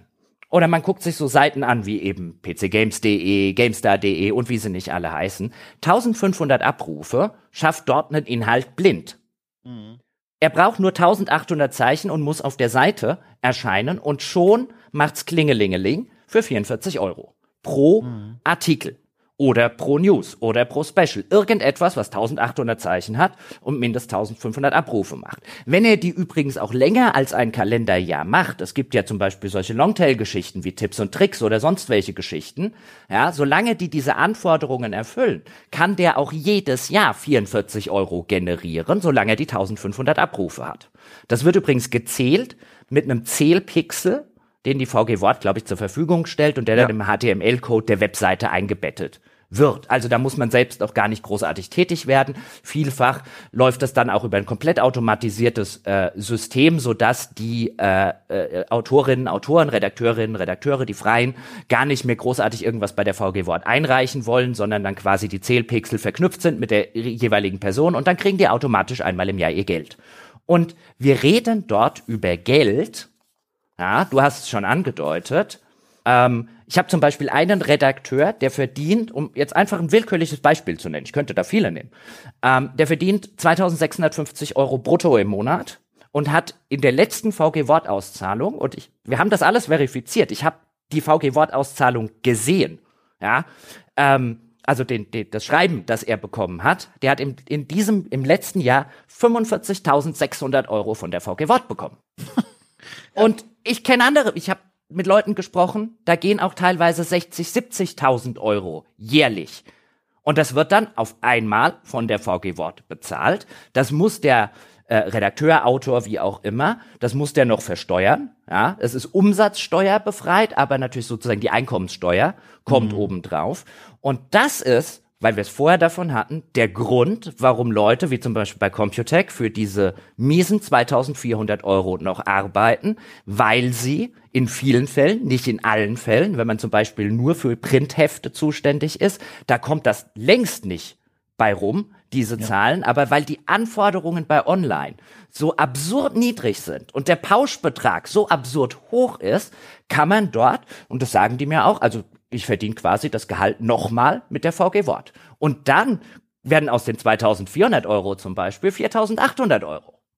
Und die, das Ausmaß, diese, diese, und wie gesagt, ich habe jetzt einen genannt. Also das sind ständig sind das 10.000 Euro, 30.000 Euro, 40.000 Euro, 60.000 Euro. Das sind die Beträge, die dort sehr viele Leute verdienen, indem sie einfach Content produzieren, der einmal 1500 Aufrufe macht und danach ja, ist natürlich schön, wenn du was Longtail-mäßiges hast und der macht das jetzt fünf Jahre am Stück. Ja, aber die News Fire and Forget dort draußen, solange sie diese Anforderungen erfüllt, kriegst du nochmal 44 Euro on top. Und die kommen von uns allen. Wir alimentieren das. Also erst alimentiert die VG Wort, ja, und da die äh, ihr Geld von uns bekommt, wir alimentieren die schlechten Gehälter der Spielindustrie. Und zwar zu in einem Ausmaß, das völlig absurd ist. Ja, und das Ganze hat auch Kalkül, wenn es nicht schon jetzt klar wurde, dann nochmal extra gesagt. Also diese VG-Wort-Auszahlungen, die sind nicht mehr die schöne Überraschung zum Ende eines Jahres, wo dann Redakteure merken, ach du liebe Zeit, das habe ich ja gar nicht gewusst, ah, freue mich richtig, sondern die sind seit Jahren schon Teil der Verhandlungsmasse, wenn es dann darum geht, entweder Gehälter in den Redaktionen zu verhandeln oder neue Leute einzustellen. Der Verweis auf die VG-Wort, das wurde immer wieder erzählt in den Gesprächen, die wir geführt haben, das ist ein expliziter Anreiz, der genannt wird, der geschaffen wird, um zu sagen, hey, ne, wir zahlen vielleicht nicht so gut. So würde es natürlich auch keine Redaktion sagen, aber da wird dann gesagt, obendrauf quasi zu dem Geld, was du von uns bekommst, kommt ja noch diese Wunderpackung der VG Wort. Da sind ja also riesengroße Beträge und vielfach stimmt das ja sogar. Die sind dann auch noch möglich obendrauf. Und das geht so weit, dieses System, dass in einigen Redaktionen ganze Onboarding-Prozesse professionell organisiert werden, wo dann neue Redakteure, mhm. Redakteurinnen äh, in Meetingräumen quasi erklärt bekommen mit eigenen PowerPoint-Präsentationen und Handouts und sowas, wie man sich denn bei der VG Wort anmeldet, um diesen also ich wollte schon Vorteil sagen, aber stimmt ja eigentlich gar nicht, sondern den Teil des Gehalts quasi, der das ja mittlerweile dann ausmacht, um den überhaupt zu bekommen. Und das fand ich dann nochmal überraschend, in dieser Form davon zu erfahren, wie kalkuliert die VG Wort genutzt wird für Gehaltsverhandlungen, um diese niedrigen Gehälter und auch Honorare, die wir jetzt hier schon skizziert haben und erzählt haben, um die zu rechtfertigen beziehungsweise attraktiver erscheinen zu lassen. Mhm. Und was ich natürlich auch vielfach gehört habe, weil klar, ja, würde ich an deren Stelle ja auch machen, das System produziert wiederum, dass halt Dinge geschrieben werden, ja, weil man ja. halt, da, du willst die 1500 Abrufe. Ja, genau. die 1800 Zeichen müssen erfüllt sein, du willst die 1500 Abrufe, du schreibst eine News oder ein Special oder was auch immer, schreibst du für die VG Wort. Und wenn du das System gescheit gamen kannst, ja, ich hörte von Sachen bis hin zu 800 bis 100.000 Euro, die man da jährlich über die VG Wort verdienen kann. Ja, und das ist halt ne, auch kein System, das qualitätssichernd ist, sage ich mal. Also Nein. das quasi, das ist eben dann wieder, das zahlt wieder auf dieses Problemfeld oben drauf ein. Ich meine, man kann es den Leuten ja um Gottes Willen nicht verdenken, dass sie dieses Geld noch dazu sich holen wollen, aber im System sorgt das eben auch nicht dafür, dass die Qualität der Arbeit besser oder die Recherchen gründlicher werden, weil es wird nach der Menge, dem Output bezahlt. Ich, ich, also den, ich gönn all diesen Menschen ihr Geld. Ja, insbesondere ja. wenn man sich anschaut, wie schlecht sie ja. tatsächlich von ihrem Arbeitgeber bezahlt werden. Ja, aber ich finde das System relativ skandalös, wenn ich ehrlich bin, weil das ja alles auch keine Inhalte sind. Weißt du, wenn ich mir angucke, wo kommt denn das her? Das ganze Geld, was man bezahlt. Und bis zu einem gewissen Grade, ja, wenn jetzt ein Autor ständig äh, äh, kopiert wird für Schulunterrichte oder so, dann finde ich es ja völlig okay, wenn der daran auch ein bisschen beteiligt wird von einer Allgemeinheit. Sind ja seine Texte. Ja, mhm. aber die äh, die News über Survival-Horror-Spiel Schlag mich tot, was auf Steam gerade durch die Decke geht, ja, die übermorgen wieder irrelevant geworden ist, die partizipierte halt genauso und teilweise vielleicht sogar noch ein bisschen mehr wegen eben diesen niedrigen Ansprüchen, hohe Ausschüttungen.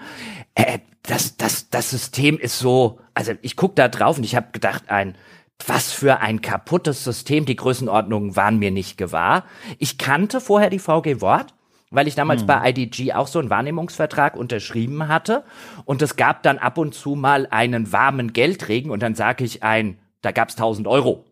So ja. in dem Dreh ja, fürs Jahr, für was ich da gemacht habe, weil ich habe ja keine News geschrieben, äh, das waren alles lange Artikel. Lange Artikel lohnen bei der VG Wort wenig, also es lohnen sich viele ja. kleine News. Ähm, und das war so ein warmer Geldregen, wo ich immer gesagt habe, der immer dann unverhofft kam und so, ach guck mal, stimmt ja, die VG Wort gab's auch noch, das Geld nehme ich natürlich gerne mit, ja, aber von, von fünfstelligen Summen teils ins sechsstellige reingeht, das war mir völlig neu, bis ich diese Recherche gestartet habe und wir haben ja die VG Wort um um ein Statement gebeten. Dumm. Ja, also mehrere im Grunde. Wir hatten viele Fragen, also die wir da also mit offenem Mund quasi gemeinsam erarbeitet haben und dann an die VG Wort weitergeleitet haben. Da hat sich auch eine sehr nette Mitarbeiterin dann gemeldet und auch diese Fragen beantwortet und also ich, ich zitiere gleich mal aus den Antworten, aber man lässt, man kann es zusammenfassen als ja, ist uns egal. Das ist so im Grunde die Antwort. Also genau. das ist so weil, weil, genau, weil Dom und ich, wir saßen wirklich mit offenen Mündern da. Ja, ja, und haben das dann teilweise ausgetauscht. Weißt du, was der mir erzählt hat? Ja, ja, der verdient auch noch 30.000 bei der VG Wort. Und what? Ähm, und dann hatten wir natürlich Fragen an die VG Wort, ja. ja, die sich so ein bisschen subsumieren lassen als, ist das wirklich der Sinn des Ganzen? liebe Leute. Ja. Wisst ihr eigentlich, was da manche machen aus dieser kleinen spitzen Branche und Nische? Das werden ja nicht die einzigen sein, die mittlerweile kapiert haben, ja, wie man dieses System gamen kann und so. Und die Antworten waren halt mehr oder weniger. Ja, also ich das ist es im Grunde. Eigentlich muss ich es gar nicht mehr jetzt vorlesen, aber ich mache es trotzdem zumindest. Ich habe es mir ein bisschen rausmarkiert. Da haben wir eben dann genau das gefragt. Ne? Was sagen Sie denn dazu, dass diese, dass zum Beispiel die VG-Wortausschüttung Teil der Verhandlungsmasse ist in Honorargesprächen nachweislich? Da heißt es dann, und das zitiere ich jetzt mal, das ist jetzt ein richtiges Beamtendeutsch. Achtung, ich habe gewarnt und Zitat beginnt auf Gehälter und Vergütung im Bereich der sogenannten Erstrechte, die beispielsweise Gegenstand von Verträgen von Journalistinnen und Journalisten mit Presseverlagen sind, hat die VG Wort keinen Einfluss. Oder an anderer Stelle, soweit wie von Ihnen beschrieben Erstverwertung und Zweitverwertung quasi zusammenfallen, entzieht sich dies der Einflussmöglichkeit der VG Wort. Entscheidend für eine Ausschüttung ist vielmehr, dass die Voraussetzungen, und die haben wir eben schon beschrieben, des Verteilungsplans erfüllt werden. Und zu denen, um das vielleicht noch zu ergänzen, haben wir auch noch die Frage gestellt, sagen Sie mal, Herr, Frau VG Wort, Finden Sie nicht auch 1800 Zeichen und 1500 Aufrufe als Minimum? Ist ein bisschen wenig im Sinne von, ist das nicht arg schnell erreicht, dass dieses System auch auf eine Weise ausgenutzt werden kann? Darauf war die Antwort, und ich zitiere wieder, nach unserer Einschätzung sind diese Schwellenwerte nicht besonders niedrig. Sie werden von den zuständigen Gremien der VG Wort, die paritätisch mit Urhebern und Verlagen besetzt sind, im Rahmen ihres Ermessens festgelegt und haben sich in der Praxis bewährt. Zitat Ende. Tja, also es scheint ja alles so zu funktionieren, wie es funktionieren soll. Ja, jetzt ja. ich bin natürlich auf die Reaktionen generell auf diesen Podcast und jetzt auch über diesen Elefanten namens VG Wort äh, sehr gespannt bei den Menschen dort draußen, die sich bis, mit sowas bislang nie beschäftigt haben, weil ich gucke da drauf und ich denke mir, das kann es ja wohl nicht sein. Also, wie nochmal, wie gesagt, ich gönne allen Kolleginnen und Kollegen ihr Geld. So ist es nicht. Aber das kann doch jetzt nicht wirklich der Ernst dieses Systems sein. Das Problem ist halt in meinen Augen wirklich, also die, die Sinnhaftigkeit der VG Wort ist ja total gegeben. Das ist ja super sinnvoll, was die da machen und was die da schützen. Das Problem ist halt in meinen Augen vor allem, dass dann das als Teil der Verhandlungen mitgenannt wird und dann deswegen Redaktionen niedrige Honorare zahlen. Und das finde ich so, äh, das ist nicht the way to go. So funktioniert das eigentlich nicht. Da wird ein System missbraucht und als Teil dieser Honorarauszahlung angeführt, was so eigentlich gar nicht gedacht ist. Und das, das ist das Problem. Ich habe allerdings auch von, äh, äh, von, von, also ich habe auch von Leuten gehört, die mehr oder weniger gesagt haben, ja, ja, also so quasi, du kriegst dann vielleicht nicht im Gehaltsgespräch dezidiert gesagt, ja, ja, wir zahlen dir, was weiß ich, 2,5, du kriegst ja mindestens noch 2,5 von der VG Wort, aber wie du es schon beschrieben hast, ich habe auch von einigen Leuten gehört, dass das sozusagen schon noch so ein bisschen mitverkauft wird als Karotte. So suggeriert, genau. Mhm, ja. ja. genau. Und äh, ich habe allerdings auch von anderen gehört, dass äh, Unternehmen gesagt hätten, naja, auf die VG Wort seid ihr ja gar nicht angewiesen, das Gehalt reicht ja auch, wo dann die Leute gesagt haben, das sagen die bei dem Gehalt. Ja. Ja. Ähm, also die, die das wiederum als schlechten Witz empfunden haben, aber eigentlich jed, fast jeder, mit dem wir geredet haben, und wem das jetzt neu ist, meine sehr verehrten Damen und Herren, gehen Sie auf vgwort.de, ich gönne Ihnen ja Ihr Geld, ähm, äh, da ist wirklich einiges zu holen, je nachdem, was und wie man und für wen man natürlich schreibt.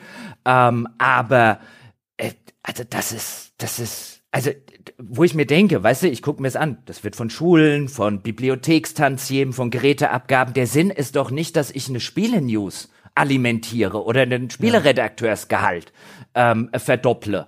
Ähm, ich, die, das, das sollte doch das Unternehmen. Und jetzt wird's noch eine Runde perfider, meine sehr verehrten Damen und Herren. Denn ursprünglich ja, und da sind wir ja eigentlich so ein bisschen in der, in der Frühzeit des Internets, wo du so den richtigen Reichweitenjournalismus und so weiter noch gar nicht hattest. Ursprünglich war die VG-Wortabgabe ging zu 50 Prozent an den Urheber und zu 50 Prozent an die Verlage.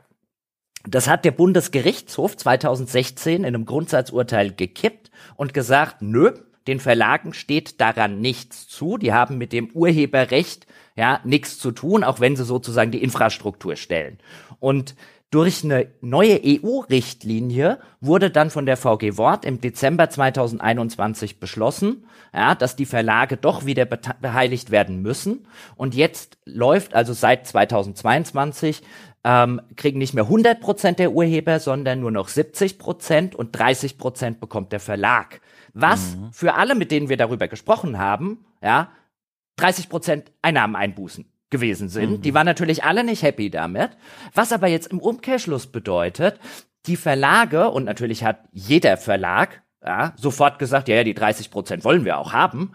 Ja, jetzt verdienen auch noch die Verlage an diesem alimentierten Zeug mit. Ja, und jetzt hat das System sich quasi in den Arsch gebissen. Jetzt bezahle ja. ich Webedia, wenn ich mir einen USB-Stick kaufe. Also Oder Klopapier übrigens. Auch das ist Teil der Geräteabgabe. Was? Echt? Klopapier ist auch mit dabei, ja. Also wenn ich scheiße, ja, kriegt Webedia einen Euro. Im Grunde.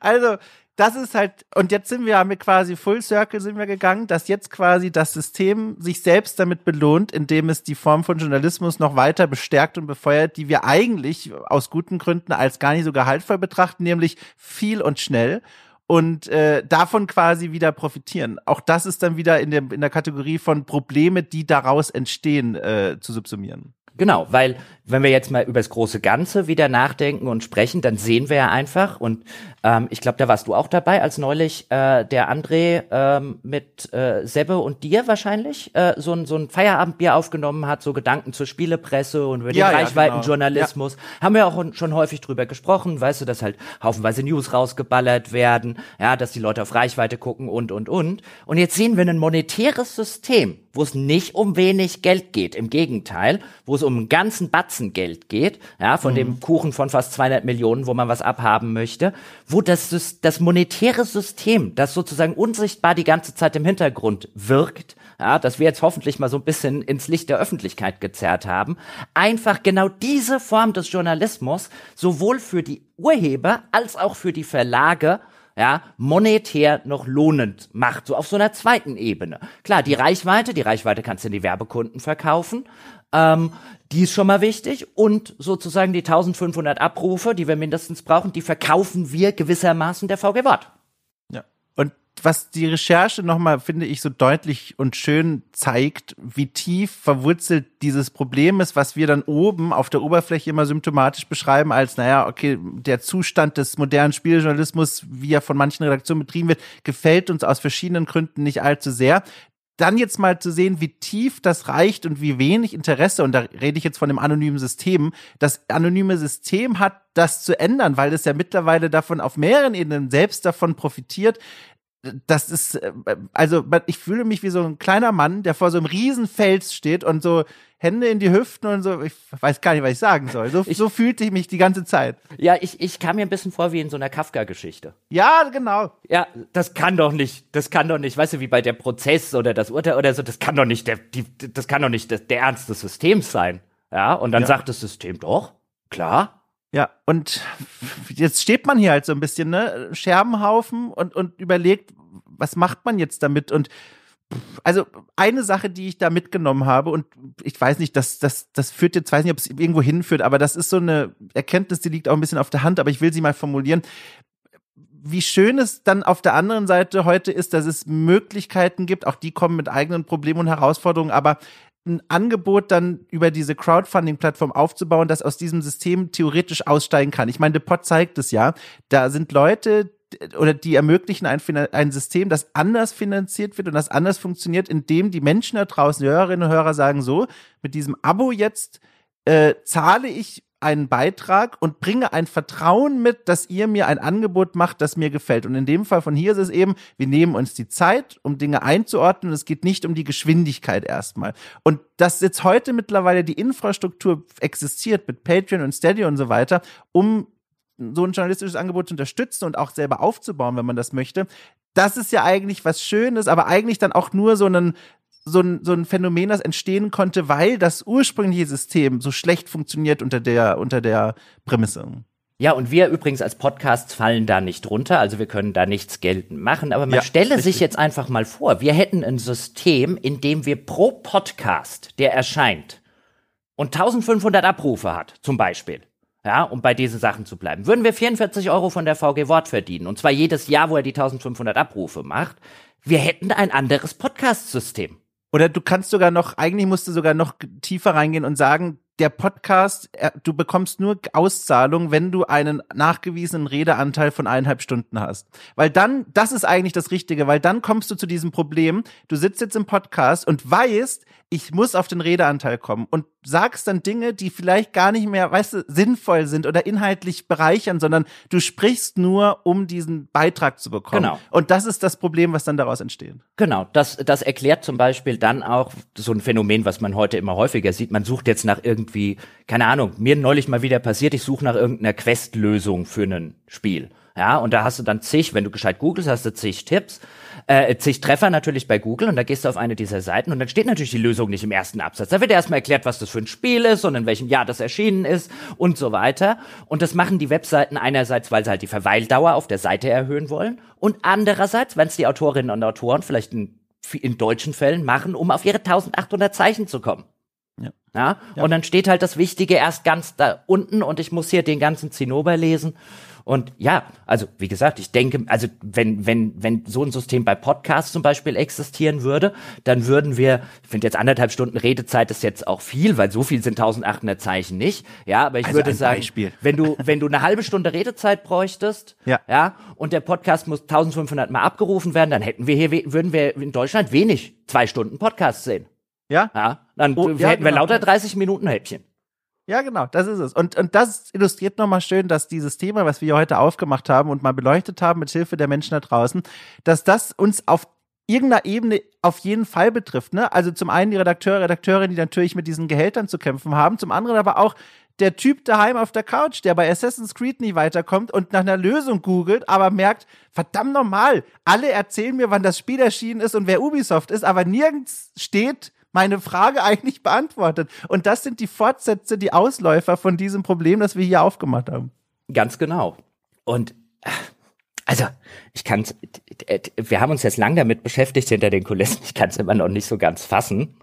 Ähm, Weil das Interessante an solchen Systemen ist dann ja, dann habe ich mit Leuten gesprochen, ich habe auch Leute konfrontiert und ich habe gesagt, pass mal auf, ja, du hältst dich für völlig schlecht bezahlt und unterbezahlt, sagst aber im gleichen Atemzug, ja, dass du quasi dein Bruttogehalt nochmal von der VG Wort bekommst. Das heißt, ich addiere die beiden Sachen jetzt zusammen und dann komme ich ja auf einen Gehalt oder dann auf Geld, was du jedes Jahr kriegst. Das ist ja kein Gehalt, ja, aber auf mhm. Geld, das du jedes Jahr kriegst, das sich dann auf, was weiß ich, viereinhalb, fünftausend Euro, teilweise sogar noch ein bisschen mehr subsumiert du bist doch eigentlich gar nicht schlecht bezahlt. Und dann sagen diese Leute aber, das ist ja das Interessante an solchen Systemen, das kommt bei den Leuten nicht an wie ein, naja, unterm Strich habe ich hier doch schon einen echt gut bezahlten Job, sondern es kommt an wie ein, mein Arbeitgeber bezahlt mich scheiße und das finde ich immer noch scheiße und das ist ja Geld, was mir zusteht. Ist ja meine Arbeit mhm. bei der VG Wort über die Zweitverwertung. Ja, das wird von vielen dann eben nicht gesehen, ja, wie man das vielleicht als Außenstehender tut, naja, beschwer dich nicht über dein Gehalt sozusagen,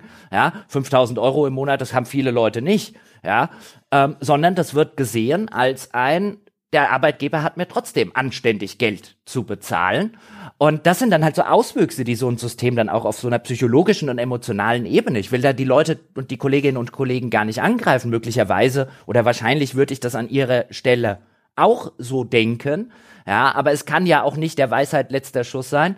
Äh, wenn jetzt die Verlage hingehen würden, würden die Redakteursgehälter verdoppeln, dann verdient so ein Spieleredakteur mit Spielenews 10.000 Euro im Monat. Also ich gönne den Leuten ihr Geld und alles drum und dran, aber da würde ich halt schon sagen, als jemand, der das System gewissermaßen als Teil der Allgemeinheit, die dieses System alimentiert, das kann es ja wohl nicht sein. Also der Weg raus führt über die erhöhten Honorare. Das ist einfach, das, das ist das, was man daraus mitnehmen sollte, weil damit beginnt man die Probleme zu lösen, die schon so ineinander verwurstelt sind. Aber ne, das ist ein Aufruf, der wird verhallen, fürchte ich. Ja, definitiv. Und äh, wie gesagt, es gibt, wird immer noch genug Kolleginnen und Kollegen geben, bei denen die VG Wort lange nicht so viel ausmacht, ja, weil sie halt andere Sorten Texte produzieren, die halt nicht ja. so VG Wort geil sind, ja, wie jetzt vielleicht eine News, die schnell viel geklickt wird und dann 1500 Fire and Forget. Ähm, aber ja, also da produzieren, wir haben ja schon lange gesagt, immer wieder bei unseren Analysen, dass eben System, dass ein System existiert, das eben genau zu diesen Resultaten führt, die wir vielfach in der Spielepresse sehen und nicht nur in der Spielepresse, also nicht, dass die Filmpresse oder sowas viel anders mhm. funktioniert, ähm, äh, sondern auch teilweise bis hin zu Nachrichtenmagazinen wie Spiegel und Co. Ähm, aber jetzt sehen wir halt auch noch und haben durch die Recherche festgestellt, dass da noch so ein dickes monetäre äh, äh, äh, Karotte hängt, dass die Menschen, und die ja unabhängig voneinander entstanden ist, ich kann mir nicht vorstellen, dass die VG Wort gesagt hat, wir machen das jetzt so, damit wir dieses System unterstützen. Nee. Das werden ja, die ja nicht nee. bewusst gemacht haben. Aber da ist unabhängig davon ein zweites System entstanden, das das halt noch im erheblichen Teile querfinanziert, ja, ja. und es für die Leute erst recht attraktiv macht, genau diese Inhalte zu produzieren. Ja, dem habe ich nichts hinzuzufügen. Und ich bin wirklich mal auf die Reaktionen da draußen gespannt. Ja, vielleicht sind die meisten Leute auch so ein, ja, wusste ich eh schon, oder die Leute sagen sowas wie ein, naja, ist ihnen doch gegönnt oder so, äh, ficht mich ja nicht an, ist ja auch völlig okay. Ja, aber es ist so ein, das war wirklich was. Also bis heute stehe ich da sprachlos davor und denke mir, also äh, äh, nur weil jetzt erstmal diese Recherche im ersten Schritt abgeschlossen ist, heißt das ja auch nicht, dass wir jetzt den Leuten nicht mehr zuhören wollen, die jetzt vielleicht als Reaktion auf unser Gespräch uns erzählen wollen, wie es ihnen mit ihren Honoraren geht, was sie verdienen oder keine Ahnung, überhaupt Gesprächsbedarf haben aus der Branche heraus oder aus dem Umfeld der Branche. Äh, meldet euch gerne. Also ich glaube, da kann ich auch für dich sprechen. Unsere Ohren sind weiterhin offen. Genau, meldet euch gerne. Ähm, E-Mail jetzt wäre jetzt in meinem Fall jochen.gamespodcast.de, wenn ihr mir was per E-Mail schreiben wollt. Äh, ihr könnt auch gerne äh, irgendeinen Wegwerf-E-Mail-Dienst, einen anonymisierten E-Mail-Dienst äh, im, im ersten Schritt benutzen, wenn ihr da in irgendeiner Form irgendwelche Probleme habt. Wir müssen halt dann irgendwann im Laufe des Gespräches äh, äh, irgendwann die Identität verifizieren, aber da gibt's zahlreiche gute Möglichkeiten, damit ihr euch keine Sorgen macht, dass auf irgendwelchen E-Mail-Servern irgendwas von euch rumliegt. Ihr könnt mich weiterhin auch gerne bei Twitter anschreiben. Ich poste da nichts mehr, aber die Nachrichten checke ich natürlich noch. Ähm, Dom, willst du auch kurz noch die E-Mail-Adresse sagen, wenn sich jemand ja. mit dich wenden möchte? Gerne. Also mail at domshot.net ist der wohl einfachste Weg oder auch meine DMs auf dieser sogenannten X-Twitter-Plattform äh, sind auch noch verfügbar. Aber ich denke mal erstmal, das einfachste ist die Mail und dann, wie auch Jochen gesagt hat, ne, so anonym wie ihr wollt. Genau. Also wenn da jetzt Gesprächsbedarf besteht, ich rede oder ich, was heißt sagt ich, wir reden auch im Nachgang gerne, wenn jetzt sich jetzt jemand von Verlagen melden möchte und vielleicht irgendwie ja. sagen, bei uns ist es aber anders, weil oder das kann man so nicht sehen, wie ihr das gesehen habt oder oder oder. Wir beleuchten ja. auch gerne die andere Perspektive und laden euch gerne in einen Podcast ein. Wenn ihr das, ja. äh, wenn ihr das möchtet, schreibt uns einfach, meldet uns, ein, meldet euch einfach äh, bei uns. Unsere Ohren äh, sind, wie der Dom gesagt hat, immer offen. Gespitzt bis zum Anschlag. Genau. Ja. Ähm, vielleicht gibt's ja auch Menschen dort draußen, die mir total toll und nachvollziehbar erklären können, warum dieses System über die VG-Wort ganz, ganz viel Sinn ergibt. Ja, also wir sind lernbereit, sag ich mal. Ne? Also wir hören den Leuten gerne zu, egal wer der erstmal zu uns spricht. Genau. Und äh, ja, wir sind, wir sind jetzt schon so ein bisschen am Ende, weil wir hatten uns ja. fürs Ende jetzt halt vorgenommen, jetzt machen wir nochmal so einen großen Abriss, ja, wozu führt das alles? Aber den haben wir ja gerade eigentlich schon. Ja, ja, genau. Schon, schon, schon gemacht. Ähm, ich, ich würde gerne schließen, so von meiner Stelle mit A nochmal natürlich einem herzlichen Dank an alle der Menschen, die sich äh, an uns gewendet haben. Ähm, ich hoffe auch der Podcast und das, was wir gesagt haben, auch wenn wir der VG Wort vielleicht ein bisschen kritisch gegenüberstehen und ihr viel Geld über die VG Wort verdienen, aber ich hoffe, das war ähm, zumindest auch in dem Sinne, warum ihr euch gemeldet habt, nämlich eine Öffentlichkeit für ein Problem der teilweise äh, erschreckend niedrigen Gehälter, insbesondere eben auf diesem sozusagen mittleren Niveau, das wir uns für die heutige Episode angeguckt haben, wo wir auch absichtlich mal Chefredakteure, leitende Redakteure und so weiter ausgespart haben. Ähm, übrigens auch so als interessante Randbemerkung, vielleicht muss man denen auch einfach mehr bezahlen, weil die halt nicht mehr genug über die VG Wort kriegen, wenn sie nicht mehr so viel schreiben. Hm? Da sagt der Dom nichts mehr. Das ist eine, da, nee, da muss ich drüber nachdenken. Dafür habe ich mich nicht vorbereitet und mir, mir ist das Thema zu wichtig, um da jetzt einfach einen lustigen ja, Gag zu machen. Deswegen schweige ich einfach. Ne, aber ich sag jetzt mal, weißt du, wenn du deinem Redakteur nee, ja, ja. einfach 2,5 bezahlst, der kriegt nochmal 2,5 monatlich, dann muss ich ja meinem Leitenden was bezahlen, weil sonst sagt mir mein Redakteur, weißt du, wenn du mir 500 Euro Gehaltserhöhung gibst, aber mir fällt die VG Wort weg, ist ja blöd. Könnten uns die Verantwortlichen ja mal erklären, wenn sie wollten, aber ja. Genau, die, die, die Sichtweise hätte ich gerne beleuchtet, auch gerne mit den äh, äh mehr noch persönlich bekannten Kolleginnen und Kollegen von Webedia. Kann allerdings auch verstehen, dass man sich da vielleicht öffentlich nicht zu äußern möchte, was gerade so Gehaltsniveaus innerhalb der Firma angeht. Das macht man ja auch nicht häufig. Also an der Stelle nochmal vielen, vielen Dank an alle, die sich äh, bei uns gemeldet haben. Ja, eben dieser Hoffnung Ausdruck verleihen, dass das, also die Offenlegung, wie schlecht dort teilweise bezahlt wird in eurem Sinne, ähm, auch gewesen ist, weil ich das auch gerne unterstütze. Ich finde es schrecklich, wie schlecht dort bezahlt wird, VG Wort hin oder her. Ähm, und ich möchte an der Stelle noch mit einer Sache dann schließen, nämlich weil ich das auch vielfach gehört habe, so dieses bei Betrag XY sagt die Geschäftsleitung oder erfahre ich im Rahmen im Jahresgespräch oder so, da ist Ende. Gelände. Und ich möchte eine Lanze brechen für das, lasst euch damit nicht unbedingt abspeisen. Mir ist im Laufe meines Lebens häufiger begegnet, dass mir jemand gesagt hat, das ist das Ende der Fahnenstange. Und als ich dann gesagt habe, na dann ist das für mich auch das Ende der Fahnenstange, da ging dann plötzlich doch noch ein bisschen mehr. Also will damit sagen, stellt euer Licht nicht unter den Scheffel, lasst die Leute, wenn ihr gut seid und wenn das sind viele der Kolleginnen und Kollegen, mit denen ich gesprochen habe. Die machen fantastische, gute Arbeit im Rahmen des Systems, in dem sie sich bewegen. Ja, seid selbstbewusst und geht auch mal zum Arbeitgeber hin und signalisiert ihm vielleicht, dass ihr auch bereit sein würdet, ähm, dann eben eure Talente woanders hinzutragen. Denn dann steht der Arbeitgeber plötzlich da und denkt sich, naja gut, ich habe jetzt der Tanja, ich nenne jetzt einfach irgendeinen Namen, mhm. ja, ja, ist der Tanja, die habe ich die ganze Zeit für 2,5 bekommen ja, hättest du auch gern für, für 2,5 weiter, aber wenn die jetzt geht, weißt du, bis ich eine neue Tanja hab, mhm. dann gebe ich ihr vielleicht doch ein paar hundert Euro im Monat mehr. Also ich will nur sagen, lasst euch nicht zu sehr abspeisen. Ja, ihr seid mehr wert als das, was ihr verdient, tretet dafür ein. Ich will jetzt niemandem sagen, kündige deinen Job oder sowas, ja, aber so ein, weil ich das einfach vielfach gehört habe, dieses,